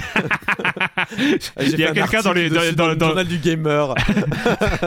ah ouais, dans le, dans le fil de discussion de la minute culturelle, il y a quelqu'un. Ouais, moi pour tester, j'ai léché Breath of the Wild, c'est dégueulasse. Vive l'oxydation, une bonne oxydation des familles pour une bonne cartouche qui, qui ne fonctionne plus. euh, quelques Donc voilà, années après. elles sont- C'est d'ailleurs c'est un trivia que je répète régulièrement à des gens qui ont des Switch. Genre, fait, t'as déjà essayé de lécher une cartouche? Et moi, ils me regardent toujours avec des yeux ronds. Mais euh. est-ce qu'ils le font encore? Parce que c'est vrai que c'était la Oui, communication au début. Est-ce que c'est encore le cas en Et bah 2023 écoutez, vous serez appelé à, à lécher votre cartouche de Tears of the Kingdom pour vérifier. Et euh, voilà. J'en ai pas une récente là sous la main. puis je- non, On fera un concours. J'ai un Splatoon 3, j'irai goûter le Splatoon 3 tout à l'heure. Et enfin, là, on sort des, des cartouches, hein, mais euh, c'est euh, Flying Choucroute euh, qui euh, demande, tout comme Black and White, une autre euh, IP, une autre licence est perdue entre les mains de plusieurs boîtes. Warner Bros, Activision et 20th Century Fox. Les jeux de cette série sont sortis entre 2000 et 2002 et sont du coup aujourd'hui introuvables parce qu'on sait pas qui a les droits. De quelle série C'est pas s'agit-il qui a les droits. Enfin, il y a des gens qui le savent, mais nous, en Bah, public, on sait En pas. fait, C'est pas no, No One Lives Forever ou- exactement, Patrick, Ouais. c'est No One Lives Forever. Ah ouais, c'était des jeux euh, années 70, espionnage, Ouais, ouais, ouais, trucs comme qui ça. étaient Ouais, c'est super. bon. James qui Bond, super. 60s. euh, et oui, ils, sont, ils ont les limbes comme ça des, des, des propriétés. Et en fait, c'est un beau sac de nœuds. Comme le premier jeu est sorti chez Fox, qui a été racheté Ouais. par Vivendi, Activision a Eh oui. potentiellement un bout de la licence. Le jeu utilise un moteur qui est toujours la propriété de Monolith, qui lui est maintenant chez Warner. Et surtout, Ah ouais. personne ne sait vraiment qui a les droits parce que c'était avant l'époque du tout numérique et les potentiels ayants droit ne savent même pas trop où chercher. Ce qui fait que voilà, t'as des jeux qui ne peuvent plus ressortir, il peut plus y avoir de remake, alors que franchement, c'est des jeux qui mériteraient des remakes Ah bah, de No Lives Forever. C'est les, vraiment. les exploitants savent pas où trouver les ayants. Voilà. C'est ça que tu veux dire. Et on sait pas qui a les droits. C'est fou, hein C'est fou. Je trouve ça Et horrible. ben moi j'ai une idée, ils sortent le jeu et regardent qui les attaque. on ah ouais, bien, bien, bonne bois idée. après, ouais. bonne Franchement, hein, au bout d'un moment. idée. euh, Très, très bonne idée. Et je suis sûr que ça passe. hein. Et après tu t'arranges. Enfin genre tu. Oui, voilà, c'est ça. t'arranges avec après. Le jeu est sorti. Bah écoutez, c'était la minute culturelle à retrouver sur le Discord de Séance On Joue. Euh, euh, c'est le salon DevTest, euh, fil de discussion minute culturelle. C'est toujours très actif. Euh, on va terminer, on va terminer. J'avoue, c'était euh, c'est moi qui ai un peu fait le forcing. Pourquoi? Parce que je suis un peu tombé dessus par hasard en, naviguant sur Steam et tout ça. Je suis un peu dans un feeling jeu de rythme, mais je vais en parler parce que en plus j'avais là c'est on est sur un jeu de rythme à défilement vertical, ce qui est pas du tout ma cam d'habitude. Mais j'avais eu une expérience pas terrible avec un jeu précédent. Je vous en parlais, mais celui-là c'est autre chose. On va parler de Spin Rhythm XD.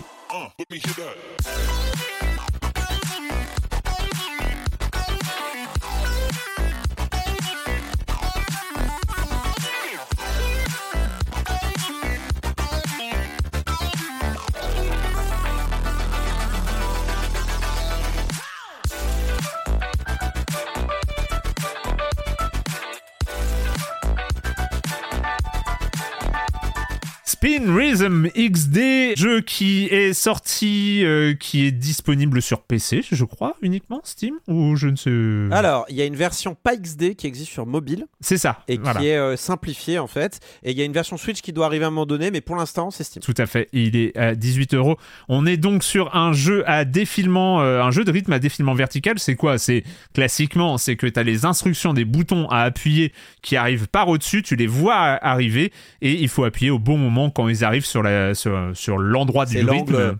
C'est l'angle de caméra Guitar Hero, si vous préférez. Voilà, avec le voilà, exactement l'angle de, Appuyer de ou pas, hein. Guitar Ou pas c'est ou pas aussi. dans, dans, dans, le dans le cas présent, mais c'est pour euh, le truc. Je vais faire juste un petit un, un petit détour avant de parler de Spin Rhythm XD, c'est qu'il y a quelques semaines est, est sorti un jeu qui s'appelle, je l'ai, il est Rhythm Sprout, euh, Rhythm Sprout, qui est aussi un jeu de rythme à défilement vertical, et un peu narratif, un peu bête narratif, c'est un peu euh, mignon, choupi. Tu joues un, un personnage à tête d'oignon avec un masque de chevalier euh, qui avance dans l'aventure, qui est engagé par le roi des légumes, qui doit aller combattre le démon des bonbons. Enfin bon, bref, c'est assez rigolo. Pourquoi pas Euh, pourquoi pas avec de la musique. Et c'est là aussi un jeu à défilement vertical. Et on commence à jouer c'est cool. C'est un peu euh, velu parce que c'est un peu compliqué et tout ça à prendre le, le truc en main. Ça se joue sur trois touches. Donc une touche côté droit une touche côté gauche et une touche de gâchette. Et j'étais content et tout ça. J'étais presque sur le point de le proposer au programme de Silence on joue. Et arrive le niveau 10 ou 11 ce qui est quand même pas énorme hein, dans un jeu de rythme t'as 10 euh, et, et en fait le jeu devient injouable enfin à mon niveau mais, euh, mais on pouvait pas euh, passer. C'est-à-dire qu'en fait, les touches s'enchaînaient trop vite. C'est con, hein, mais euh, tac tac, le, le tac tac, le tac tac tac tac, et ben c'est trop compliqué. Ça veut dire tu fais des échecs et en plus tu meurs. Donc euh, donc euh, voilà et et du coup j'étais, il y avait, je me suis pris un mur et euh, j'ai essayé pourtant parce que j'ai essayé de persévérer et dans Rhythm Sprout, bah pas possible, pas possible, je, ne passais pas et donc je l'ai même pas mis au programme. Jusqu'à ce jour où euh, j'en parle parce que arrive euh, Spin Rhythm XD, donc euh, que je que je découvre dans, dans Steam et puis je je fonds. Je, je, suis per- je me suis perdu dedans en fait. C'est-à-dire que euh, qu'est-ce que alors je vais expliquer, euh, je vais commencer parce que c'est moi qui voulais imposer donc euh, donc je vais commencer Ah, par décrire le jeu. C'est donc un jeu de rythme, à- on l'a dit, à défilement vertical. Les instructions arrivent avec une particularité, c'est que il y a toute une partie des instructions qui ne nécessitent pas de d'appuyer, mais ils nécessitent de mettre des bonnes couleurs en face des des il y a des instructions de couleur rouge, des petits points de couleur rouge et des petits points de couleur bleue qui arrivent qui nous arrivent dessus et on a une petite roue euh, où il y a des petits euh, rouge bleu rouge bleu enfin voilà qui une roue alternent les couleurs rouges euh, euh, une sorte de roue crantée Une molette qui, euh, qui est une ça molette qui, qui euh. alterne les, les, les couleurs rouge bleu et bah il faut grâce au pad euh, bah, euh, tourner un petit peu la roue pour que la, la couleur rouge soit en face des, euh, des, des couleurs rouges qui nous arrivent dessus. Il y a en plus des instructions à appuyer. Donc euh, il y a des, euh, des, des petits traits, des, des, des, des traits qui arrivent. Là, il faut appuyer et il faut avoir la bonne couleur. Mais généralement, le jeu est bien fait, donc euh, c'est- ça suit, on va dire, euh, une, une série d'instructions où il faut pas appuyer. Et puis donc, il faut appuyer au bon moment. Il y a des roulettes, donc il va falloir à gra- à- d'un coup de pad faire tourner la roue dans un sens ou tourner la roue dans l'autre au bon moment euh, en rythme. Il y a le fait de scratcher euh, qui arrive assez vite, euh, donc il faut euh, aller d'une roue dans un sens et dans l'autre. Mm. Et puis euh, et puis voilà. Et puis si on augmente de difficulté, il y a aussi un petit euh, rythme qui arrive avec la gâchette, voilà. Donc il y a une série d'instructions qui arrivent et puis on doit suivre la musique et, et c'est parti. Et en fait, ce qui moi m'a totalement euh, accroché dans Spin Rhythm XD, c'est que euh, je ne suis pas du tout, comme j'ai dit, un spécialiste des jeux de rythme euh, à défilement vertical. Je suis tout- souvent dépassé par ce qui m'arrive dessus. Et en fait, j'ai trouvé que Spin Rhythm XD avait une courbe de progression Ah, clairement. parfaite. C'est-à-dire Ah, qu'il y a une des- chaque il y a quand même je crois une quarantaine euh, de morceaux disponibles, voire un peu plus. Des bons morceaux. En plus, euh, des beaux morceaux assez variés qui sont euh, électro, de le- le- électro, vraiment, vraiment sympa, ouais. chiptune parfois, et puis Ouais, ouais. de- bon ap- après il y a des morceaux un peu bourrins euh, qui vont dans le woum woum. Il y a une- alternance. mais il y a une alternance. Donc euh, en tout cas, voilà, on est plus dans l'électro. Donc il y y a pas mal de niveaux de morceaux et en plus il y a pas mal de niveaux de difficulté. Et en fonction du morceau et du niveau de difficulté, tu as la difficulté générale de ce que tu vas jouer qui a un petit numéro qui s'affiche, euh, qui, va, qui part de 1 et qui arrive jusqu'à 27, 28, 29, 30. Et bah très vite, tu apprends bah, que je suis au début et j'ai mon premier palier de difficulté, c'est au niveau 8-9. Moi, ça a été mon cas. 8, 9, 10, je sais que j'ai eu un palier où euh, j'ai commencé à avoir du mal.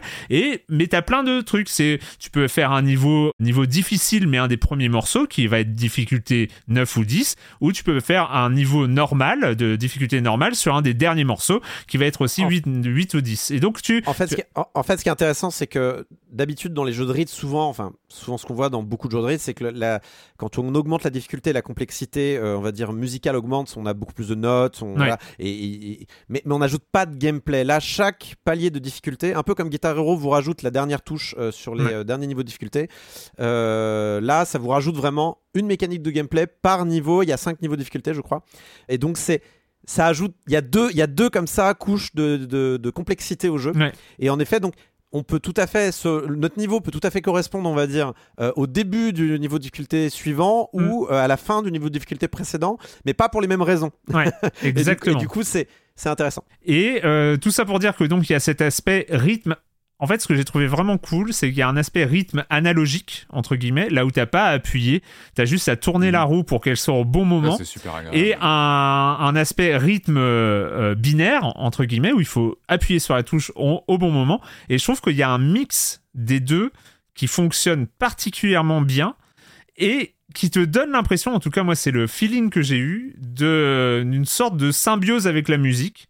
C'est euh, c'est Le des, flow, c'est des niveaux flow, et, euh. et- et c'est souvent mis en avant, euh, j'ai compris, dans les jeux de rythme un peu à défilement, c'est le, le côté euh, fait à la main euh, des niveaux, c'est-à-dire que la façon dont tu vas devoir jouer avec la roulette, gérer des euh, gérer tes, tes déroulés, enfin tes- les, les moments où tu pars en spin justement ou tout ça, et ben ça c'est vachement lié à la musique. Et je trouve que euh, tous les niveaux sont vachement bien faits. Et t'as une vraiment une sorte de sensation presque primaire comme ça de d'être en phase avec ce que tu entends ce que tu as dans les oreilles et franchement je m'éclate depuis euh, une dizaine de jours dessus j'ai beaucoup trop d'heures de jeu euh, et, euh, et et surtout je fais un dernier point Ça va, t'es pas encore euh, complètement addict. J'ai j'ai regardé ton, ton nombre d'heures de jeu. Bon, euh, une dizaine quand même. vu pour un jeu où Ouais, tu- enchaînes les morceaux de 3 minutes, ça fait, euh, ça quand même, euh, ça commence à faire, euh, à faire un petit peu. Mais Je, par- je parle pas de, de- pour tout le monde, je te dis juste, je t'ai déjà vu accroché euh, de manière Ah bien plus violente sur d'autres types de jeux. Mais tout à fait. Mais là, c'est, c'est des- c'est- là, c'est un jeu d'action. hein. Je veux dire, euh, moi,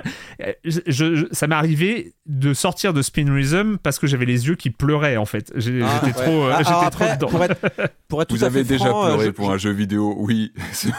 je, je, je trouve que celui-là est particulièrement violent pour les yeux. Je- Non, je mais il se fait aussi très accueillant. Enfin, il, il ressemble à une borne d'arcade de, de la grande époque. Il est looké très Sega ou Konami de, des, grandes, des grandes années de l'arcade. Euh, ça brille de partout. T'as des skins dans tous les sens pour rhabiller ton, ta carlingue, ta mécanique. Et il a un côté très accueillant, très, euh, très arcade, un, un Hmm. feeling très arcade. C'est vrai qu'un un logo Sega ou Konami m'aurait pas plus. euh, Ouais, c'est pas choquant, que ouais, je ça. suis d'accord. Ouais. Euh, non, surtout moi qui suis nul, j'ai pas de rythme. Alors, je suis pas bon dans les Souls et j'ai pas de rythme musical. Donc voilà, Il je, il y a peut-être un euh, lien de cause à effet, hein, tu sais. On dit souvent que les Souls sont des jeux de rythme. Mais hein. par contre, justement, moi je trouve que ce jeu-là, il est décomplexant, il est ultra décomplexant quand Ouais. tu arrives avec ce, ce côté. Moi, j'ai pas le rythme, je, je suis un bien piètre danseur, j'ai j'ai pas ce côté rythme. Et là, au contraire, je trouve que ça peut être un très bon jeu pour débuter justement parce que il y a ce gameplay avec cette molette qui te, bah, qui justement. euh, euh, décomplexifie, euh, rend en tout cas les premiers pas déjà simples, c'est-à-dire qu'il n'y a pas cette frappe obligatoire. Il y a un côté solennel au jeu de... Quand t'es mauvais, euh, le jeu de rythme, il est, il est lapidaire, enfin très vite t'es t'es éjecté, tu, ça s'arrête très vite si t'es pas bon. Là, je trouve qu'il y a un côté entraînant par cette, euh, cette mécanique de, de ne pas être euh, bah, saisi au bouton près, au moment près, ça c'est en tout cas pour commencer, il se fait entraînant, il se fait abordable et je trouve que c'est pas rien. En dehors de cette, euh, on l'a dit, hein, le les super pistes, super, enfin, qui sont très entraînantes, cette carlingue, ce visuel qui est pareil très, on n'a pas parlé, mais il y a des décors générés selon les pistes avec des ambiances euh, Mm. visuelles très euh, très différentes de l'une à l'autre. Mais encore une fois, hein. moi j'ai trouvé que c'était euh, c'était vraiment quand on est pas bon dans le genre, il y a, il y a vraiment cette courbe, tu l'as dit en intro, Erwan, il y a vraiment une courbe de progression, de progression très naturelle avec une difficulté qui arrive tout doucement, au bout de 10, 15, 20 pistes, tu commences à avoir un petit peu de, de nécessité à jongler avec une mécanique ou une autre, mais ça se fait de façon très naturelle et c'est surtout, ça, c'est, ça, il n'y a pas un mur, voilà, tu ne sens pas de mur de difficulté, ça arrive très progressivement, tu te sens toujours aux commandes, et c'est tout bête, mais même dans les stimuli vis- visuels, dans les mécaniques, euh, le jeu il te tape pas sur les doigts, c'est-à-dire que même quand t'es pas bon, alors il y a les systèmes de, tu perds des notes de musique euh, lorsque tu plantes, Ouais. euh, tu plantes des actions de comme ça de, bah, de notes euh, à l'écran, mais c'est c'est jamais rédhibitoire, t'as qu'une envie, c'est hop, de ré- rectifier et reprendre. Alors, juste su- sur le moment où tu rates une note, parfois il mériterait un peu plus de te le dire parce qu'il y a des moments où je me rendais pas compte que je, Bah, il y a un je, compteur je- de je venais d'enchaîner en fait. quatre notes euh, mal. Parce qu'en fait, la roulette étant euh, pou- pouvant être décalée Oui. un peu euh, machin. Mm. Moi, il y a des moments, je fais comment ça bad? Enfin, vraiment, il y a des moments où je ne comprenais pas. Alors que dans, dans, la, dans la plupart des jeux de rythme auxquels je joue, quand même, quand je rate une note, je sais pourquoi je l'ai raté. Tu vois ce que je veux dire Et là, Ouais, il y arrivait des moments où j'avais pas le, j'avais pas le bon euh, feedback euh, Mm. nécessaire. Ouais, je trouvais. pas de. euh, qui, qui m'empêchait, j'avais pas le sentiment de pouvoir m'améliorer. Mais c'est compensé par d'autres trucs, ça. non, je- Bah, moi, c'est le, c'est le voyant de combo, en fait, sur la gauche. T'as un voyant de combo, enfin, de, de réussite qui est successive, 10, 20, 30, 40. Et hop, quand tu revois, voilà, tu, c'est, à la limite, c'est le premier truc que je voyais, c'est quand j'avais une perte de, de combo à ce niveau-là. Mais encore une fois, très accueillant, très agréable à rentrer dedans, même si on n'est pas un féru du genre. Et je trouve que c'est une vraie réussite parce que c'est, c'est rarement le cas. En général, je trouve que ces jeux-là, ils te Ouais. tapent sur les doigts, ils te, ils aiment bien t'humilier, quoi. Ah non, mais ton tempo, il est pas bon, allez, dégage, tu sors. Là, non, vraiment, j'ai jamais ressenti ça. Même dans les niveaux plus difficiles, je trouve qu'il a un côté, reviens-y, très arcade en termes de, de, de gameplay, de, voilà, du, du scoring. Même si ton score est pas bon, euh, allez, vas-y, il y a toujours des petits, euh, y a des petits feux d'artifice. Vas-y, continue, reviens, on, on embraye. Enfin, il est très entraînant, très bienveillant. Voilà, c'est peut-être le Ouais. terme que, que, que je retiens de ce titre, en fait. Corentin le, le fait qu'il introduise ces mécaniques au fur et à mesure, du coup, ça, ça, ça joue beaucoup hein, dans le, le fait de Mm. Ouais. pouvoir bien accueillir les joueurs, euh, de pas les, les, les- comment dire, les submerger comme ça de, de gameplay qui, en effet, les, les jeux de rythme peuvent être intimidants. Donc ça, c'est une bonne chose. Il y a aussi la, la fonctionnalité jukebox qui est bonne, je trouve. C'est-à-dire que le, le, le jeu vous suggère la chanson d'après, ce qui est, je crois pas voir ça dans beaucoup d'autres jeux, mais après, je je joue pas peut-être pas assez à des jeux d'arcade euh, de ce type-là, Mm. même si j'ai j'ai quand même quelques jeux de rythme que j'aime bien. Moi, euh, j'ai eu un rapport euh, en, en cloche un petit peu avec le jeu. Au début, j'aimais pas du tout, mais vraiment pas du tout. Euh, je, je- le fait de pas appuyer sur les touches, moi, ça m'énervait vraiment. Je, n'aime pas l'idée de pas d'appuyer sur les Ouais, touches. je comprends. Je trouve que ça va à l'encontre d'un jeu de rythme où justement j'aime bien l'aspect, bah, on teste ton rythme en fait. Hmm. J'ai pas envie de conduire une bagnole, si tu vois ce que je veux dire. J'ai pas envie de suivre une route toujours, j'ai envie d'appuyer. Et là, vraiment, le, le nombre d'inputs demandés était vraiment trop peu gros pour moi. Et au, et au début, j'étais vraiment, euh, oh là là, c'est quoi ce jeu, machin. Puis en fait, j'ai vite augmenté. En fait, j'ai vite, bon, stop. euh, en fait, le- le- les modes faciles et tout, il y a pas assez de rythme, il Mm. y a pas assez de d'input. En fait, ça, ça m'endort et je trouve pas ça agréable et j'a- j'arrive pas à fusionner avec la chanson et tout ça. Et j'ai augmenté les niveaux de difficulté et là je me suis rendu compte en fait qu'il rajoutait au fur et à mesure. Donc en fait j'ai compris que il n'était pas construit vraiment comme les autres jeux de rythme. Il, il te rajoutait vraiment beaucoup beaucoup de gameplay au fur et à mesure des, des niveaux de difficulté. Donc je, eh ben je, je- du coup j'ai fait à ma sauce. J'ai tiens je vais je vais prendre ce niveau de difficulté là mais beaucoup plus euh, avancé ou alors je vais prendre le niveau de difficulté suivant pour ajouter des euh, Mm. des inputs et tout ça. Enfin voilà. Et là, j'ai commencé à trouver un petit plateau un peu agréable où euh, ah ouais, ah ouais, tiens, ah, c'est pas mal et tout. Ah, j'ai hâte de hâte de voir ce qu'on me propose après et de voir que ah, on rajoute encore une gâchette et puis on rajoute un, scratch et puis on rajoute un grind, un grind relâché, des barres, des bar grind, des bar grind relâchés. Euh, on a on a voilà, il y a, y a des enfin ce jeu manque d'épure quand. Je trouve, à titre personnel, que ce jeu manque d'un épure qui mériterait d'avoir. Pour... J'aime bien les jeux qui mettent pas trop de gameplay, qui vont tester un petit peu comme ça ton, ton, euh, ton, ton, ton, ton rythme avec une idée directrice et sur laquelle ils vont euh, augmenter la complexité. Et là, vraiment, ils t'en rajoutent, ils t'en rajoutent, ils t'en rajoutent. Et ajouter à ça le fait qu'il faille un petit peu bien caler la roulette pour que ça, euh, que ça tombe sur la bonne couleur, en fait, tout simplement. Ouais. Et du coup, j'ai toujours l'impression d'être crispé sur ma manette, à pas pouvoir y aller franco, comme ce que j'aime faire dans un jeu de rythme, c'est-à-dire y aller franco sur une touche et dire c'est maintenant le moment clé, paf, j'appuie sur ma touche et c'est le bon moment. Et là, j'ai le shot d'adrénaline qui est lié à la touche et euh, voir avec l'enchaînement de touches. Et j'ai toujours l'impression d'être tendu et à essayer de de, de, de gouver- de- J'ai l'impression d'avoir un gouvernail de bateau et d'es- d'esquiver des récifs presque. Il y a un côté très très tendu que qui moi a dû faire au bout d'un moment m'a fait un effet très désagréable où j'arrivais, j'avais toujours entre, euh, entre moi et la chanson une interface que, que je retrouve pas dans d'autres jeux de rythme que j'aime beaucoup, genre Musdash, euh, euh, Groove Coaster, euh, Project Diva, ce, ce genre de jeu de rythme peut-être moins complexe, moins réfléchi, moins original aussi. Parce que, ne me faites pas dire ce que j'ai pas dit, je trouve ce jeu de rythme là très original et à l'instar des puzzle games, j'ai un respect des plus profonds pour les gens qui designent ce genre de jeu Ouais. complètement, comment dire, euh, abstrait. Parce que c'est du pur, c'est du pur game design là pour le coup. Euh, parce que du rythme, il y en a dans toutes les musiques. Mais comment tu embellis le rythme pour en faire un, un, un- un jeu derrière complet, c'est, c'est pour moi, je, je sais pas comment tu sors de- ta tête comme ça des, Mm. des idées comme ça de nulle part euh, qui sont pas du tout liées à la vraie vie. Pardon, mais il n'y a pas d'instrument de musique lié. Il n'y a pas vraiment d'instrument de musique lié à ce que tu es en train de faire dans le jeu. Tu vois, c'est, quelque chose de Mais complètement. pourtant, t'as- euh, moi j'avais vraiment l'impression de vivre, le, de jouer la musique. Mais sans que ce soit vraiment des notes, sans que ce soit vraiment des. euh, mais, euh, Mais pour moi, le, le- la- dis- disons que euh, je, je comprends parfaitement que c'est une histoire de ressenti et que c'est une histoire et que genre c'est quelque chose que moi je ressens que quelqu'un d'autre va pas ressentir. Mais j'avoue que moi, j'ai été assez hermétique. euh, au, euh, au, au- au- au gameplay dans le sens où j'arrivais pas à supprimer le médium entre moi et la musique. Euh, Ouais, j'avais toujours en tête que j'avais une roulette et qu'il fallait que je la cale bien. et, et à tout moment, j'étais très euh, conscient, euh, autoconscient de ce qui se passe. Alors que quand ça marche bien, quand ça matche bien, et je parle bien de matcher pour vous dire que je juge pas la qualité du jeu, je, je juge, Ouais. on va dire, l'expérience que j'ai avec le jeu. Quand ça matche bien, généralement, je peux penser à complètement autre chose et ça va se faire. Je pouvais jamais m'évader.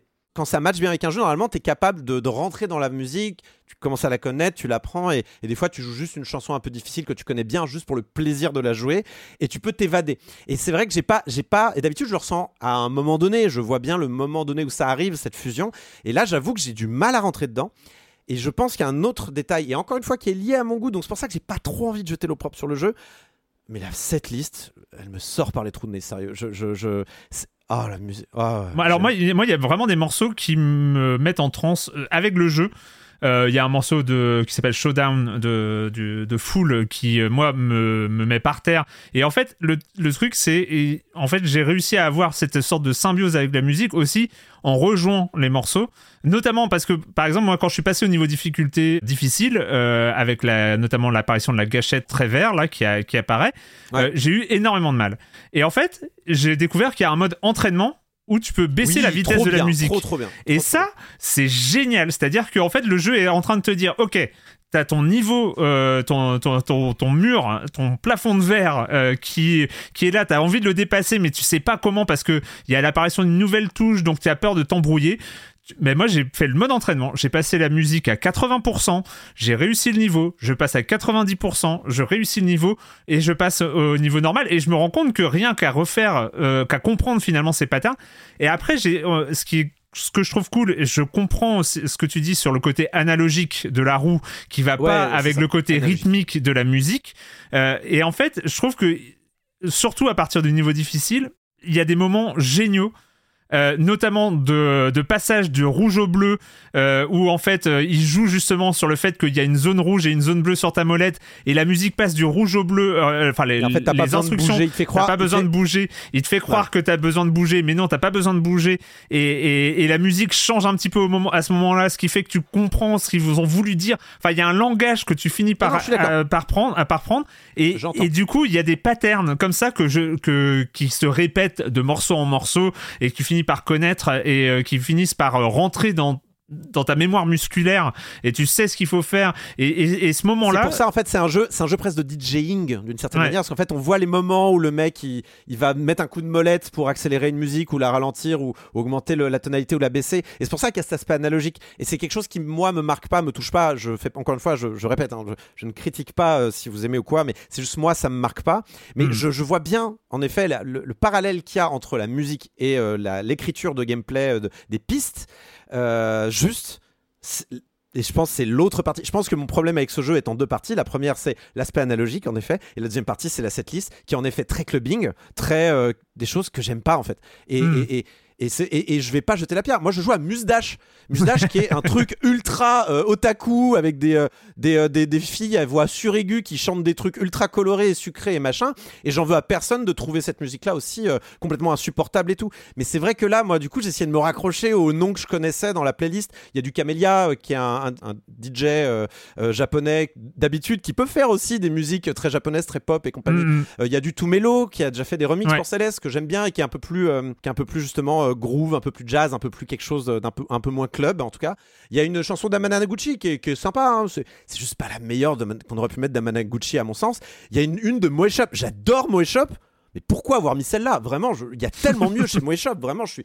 Et, et après, je vais et après, je vais pas non plus acheter la pierre sur la setlist parce que bon, d'une part, c'est pas mon goût, et de deuxième part, je sais que ça peut très très vite faire monter la facture si tu veux des, des, des Ouais. bons titres, des bons morceaux avec des bons artistes machin. Et je dis pas que les artistes sont mauvais, je dis juste que euh, là, je dis oh euh, le Moe Shop il est pas terrible, l'autre Moe Shop aurait été mieux. Ça se trouve l'autre Moe Shop il coûtait plus cher, hein. c'est pas c'est pas pas impossible. Euh, mais euh, je voilà, c'est c'est c'est juste voilà, ce n'est pas mon goût, c'est quand même une musique très très clubbing ou alors synthwave. Vous avez le choix, hein. il y a beaucoup de synthwave, beaucoup de clubbing, c'est au choix, beaucoup de DM et compagnie. Euh, bon bah moi c'est pas ma cam et tout comme euh, Hatsune Miku ça va pas être votre cam ou tout comme euh, d'autres types de musique vont va pas être votre cam. Euh, juste écoutez peut-être un peu ce qui est proposé dans le jeu avant de vous lancer parce que moi c'est vraiment pas un jeu je vais y retourner parce que c'est pas mon univers du tout euh, aussi pour cet aspect-là. Alors moi, je t'avoue que je n'y connais rien, que c'est pas du tout mon univers, mais je suis tombé dedans. ah ouais mais c'est super. Super. euh, c'est- mais vraiment, et en fait, je suis tombé dedans justement parce que j'ai cette sensation. En fait, je suis tombé dedans grâce au gameplay, parce que c'est une musique que je trouve dans la que j'ai l'impression de jouer. En fait, c'est pas une Ouais. musique que j'écouterais, euh, sauf euh, Showdown de Fool euh, que je me suis mis à écouter aussi euh, par ailleurs, mais euh, parce que c'est un morceau qui m'a m'a rendu dingue en jouant. Mais c'est des musiques que j'adore manipuler par les touches. C'est pas une musique que j'écouterais pour moi en fait, c'est une musique de jeu en fait. C'est assez rigolo. C'est de le woom woom, le, le dubstep là euh, qui, qui est un peu un peu un peu lourd et tout ça.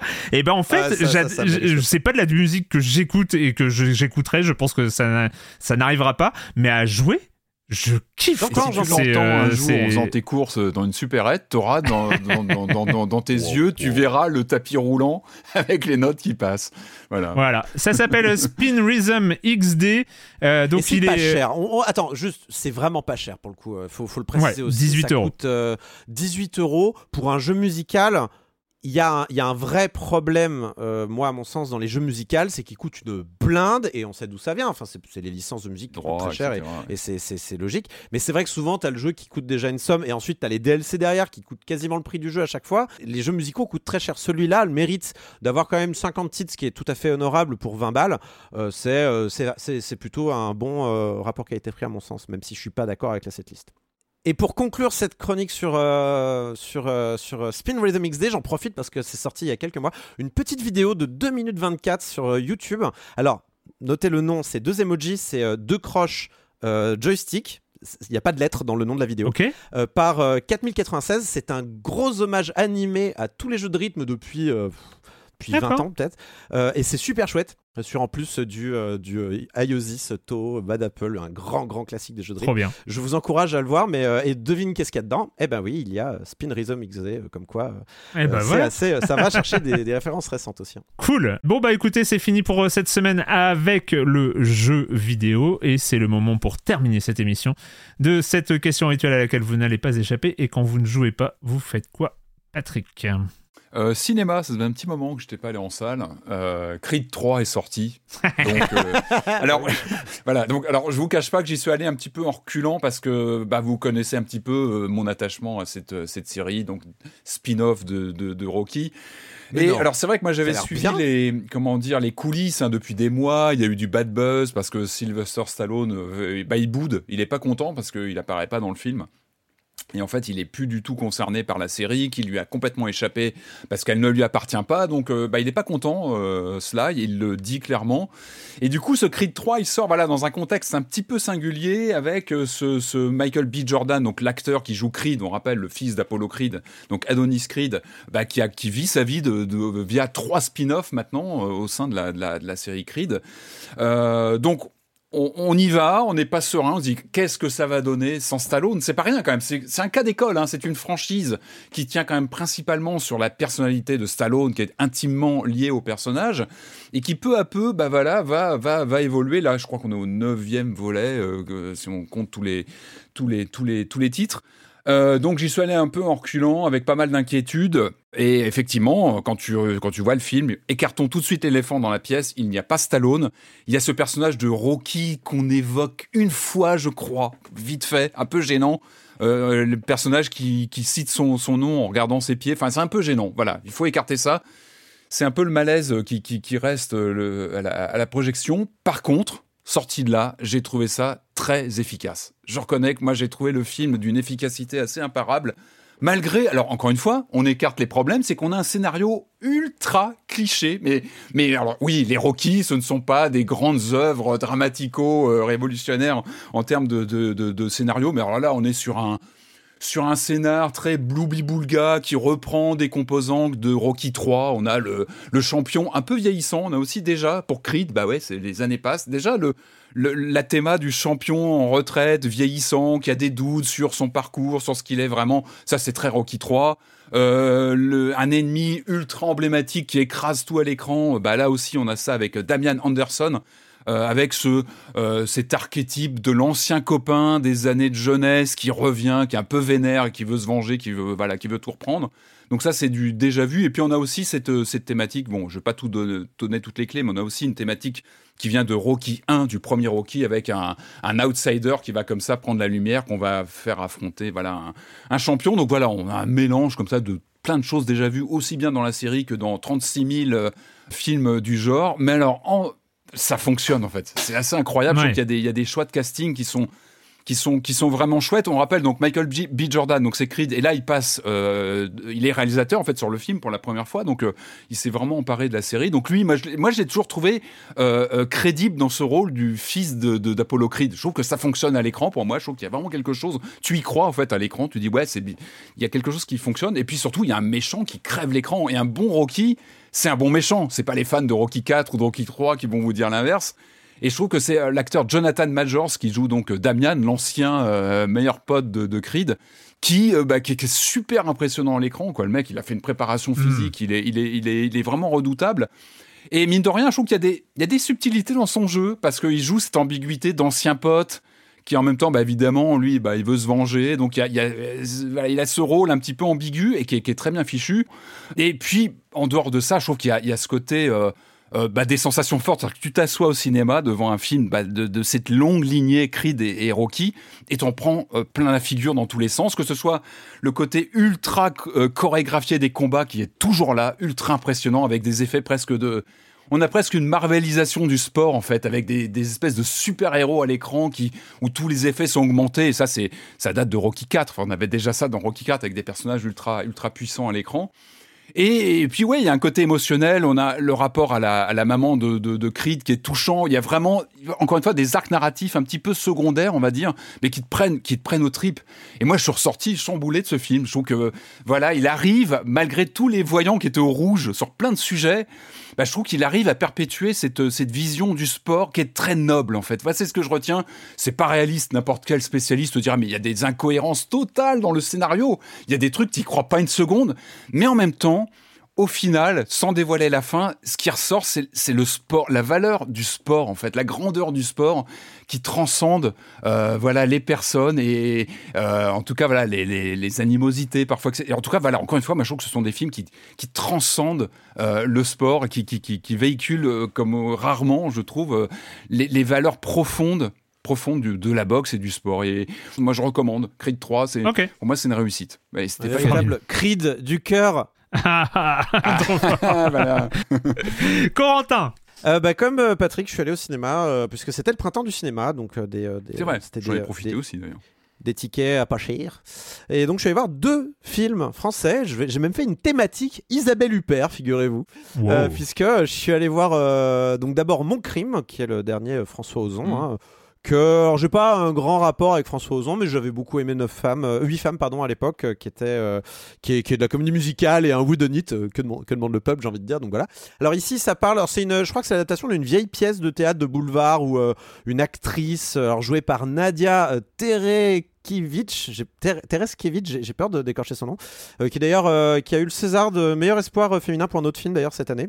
C'est une actrice en fait qui va profiter de la mort d'un de ses producteurs pour prendre ou pas, on sait pas, le doute est laissé jusqu'à la fin du film, euh, la place, euh, enfin, pour euh, est-ce qu'elle a tué son producteur ou pas. Et en fait, un peu comme dans Chicago, elle va se servir du procès pour se faire une renommée en tant qu'actrice et faire décoller sa carrière. Et sa colocataire, qui est une avocate, qui est une avocate, enfin sa colocataire et slash amante, c'est un peu sou- souligné dans le dans le film, qui est une avocate qui n'a pas de clients, va en profiter aussi pour se faire une renommée en tant qu'avocate. Bref, tout le monde est content de cette situation d'assassinat d'homme dans un contexte où euh, il y a une, une soi-disant avec d'énormes guillemets, euh, comment dire, une, une contagion de, de femmes qui tuent leur mari. Donc les, les hommes commencent à paniquer, tout ça.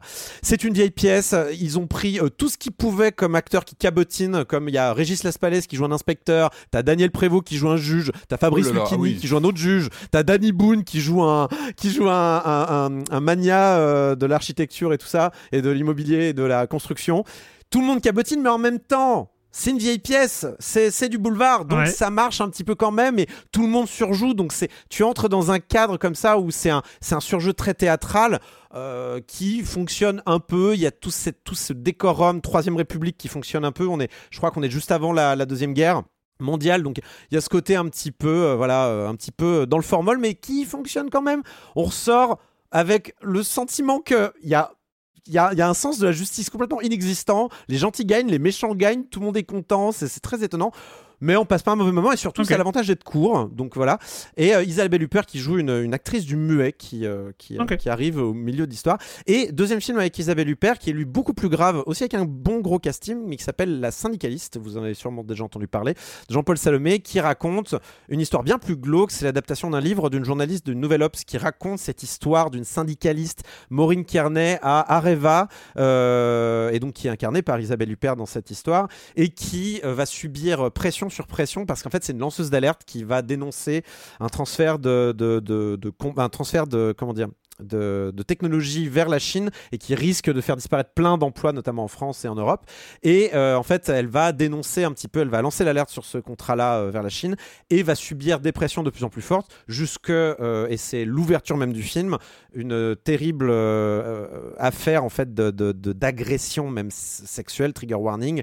Mais en tout cas, ça raconte, ça commence, ça ouvre par ça, ça raconte un peu ce qui se passe avant, ça raconte un peu ce qui se passe après. Et ça, c'est une vraie histoire a priori qui s'est passée. Le truc, c'est que euh, c'est un film qui dépeint en fait le point de vue des auteurs, puisque c'est une affaire où juridiquement, on n'a pas encore, euh, enfin, il n'y a pas eu la la, justice n'a jamais reconnu le statut de victime à cette, euh, à cette Maureen Kearney, euh, puisque elle, finira même accusée dans cette affaire de, de calomnie et d'avoir inventé toute cette affaire. Bon, vous verrez comment ça se déroule dans le film. Ça se finit un peu mieux quand même que ce que je vous décris là, mais c'est quand même un film qui est très glauque, qui parle aussi comme ça de toutes les pressions économiques dans ces hautes sphères, notamment dans le nucléaire, les, les- les- euh, comment dire, l'énergie et tout ça, ou qu'il peut y avoir.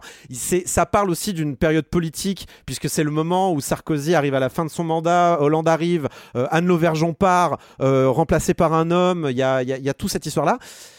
Moi, j'ai beaucoup aimé. Beaucoup de gens reprochent à Isabelle Huppert son jeu euh, trop trop poker face pendant tout le qui empêche en fait de se, de se projeter un peu dans le personnage. Moi, je trouve qu'il est plutôt d'à propos parce que quand tu vois quand même la difficulté d'être syndicaliste dans ces hautes sphères, c'est quand même il faut être faut avoir sacrément euh, les pieds sur terre et être sacrément euh, bien solide sur ses appuis. Moi, j'ai plutôt apprécié. Je vous recommande d'aller voir. Par contre, allez-y soit avec une balle anti-stress parce que honnêtement, J'étais allé en me disant, je vais pas regarder le, je vais pas regarder ce qui se passe en politique en ce moment. Je vais aller me détendre au cinéma. Je suis ressorti plus tendu et en plus, je me suis mangé les infos derrière. J'étais très très tendu. Allez-y avec une balle Et, et anti-stress. pro, hein, pro tips, euh, la, la balle anti-stress, ça marche aussi très bien sur Creed 3. Mais bon, ça, c'est vraiment. ça, vraiment, voilà, c'est- c'est- voilà.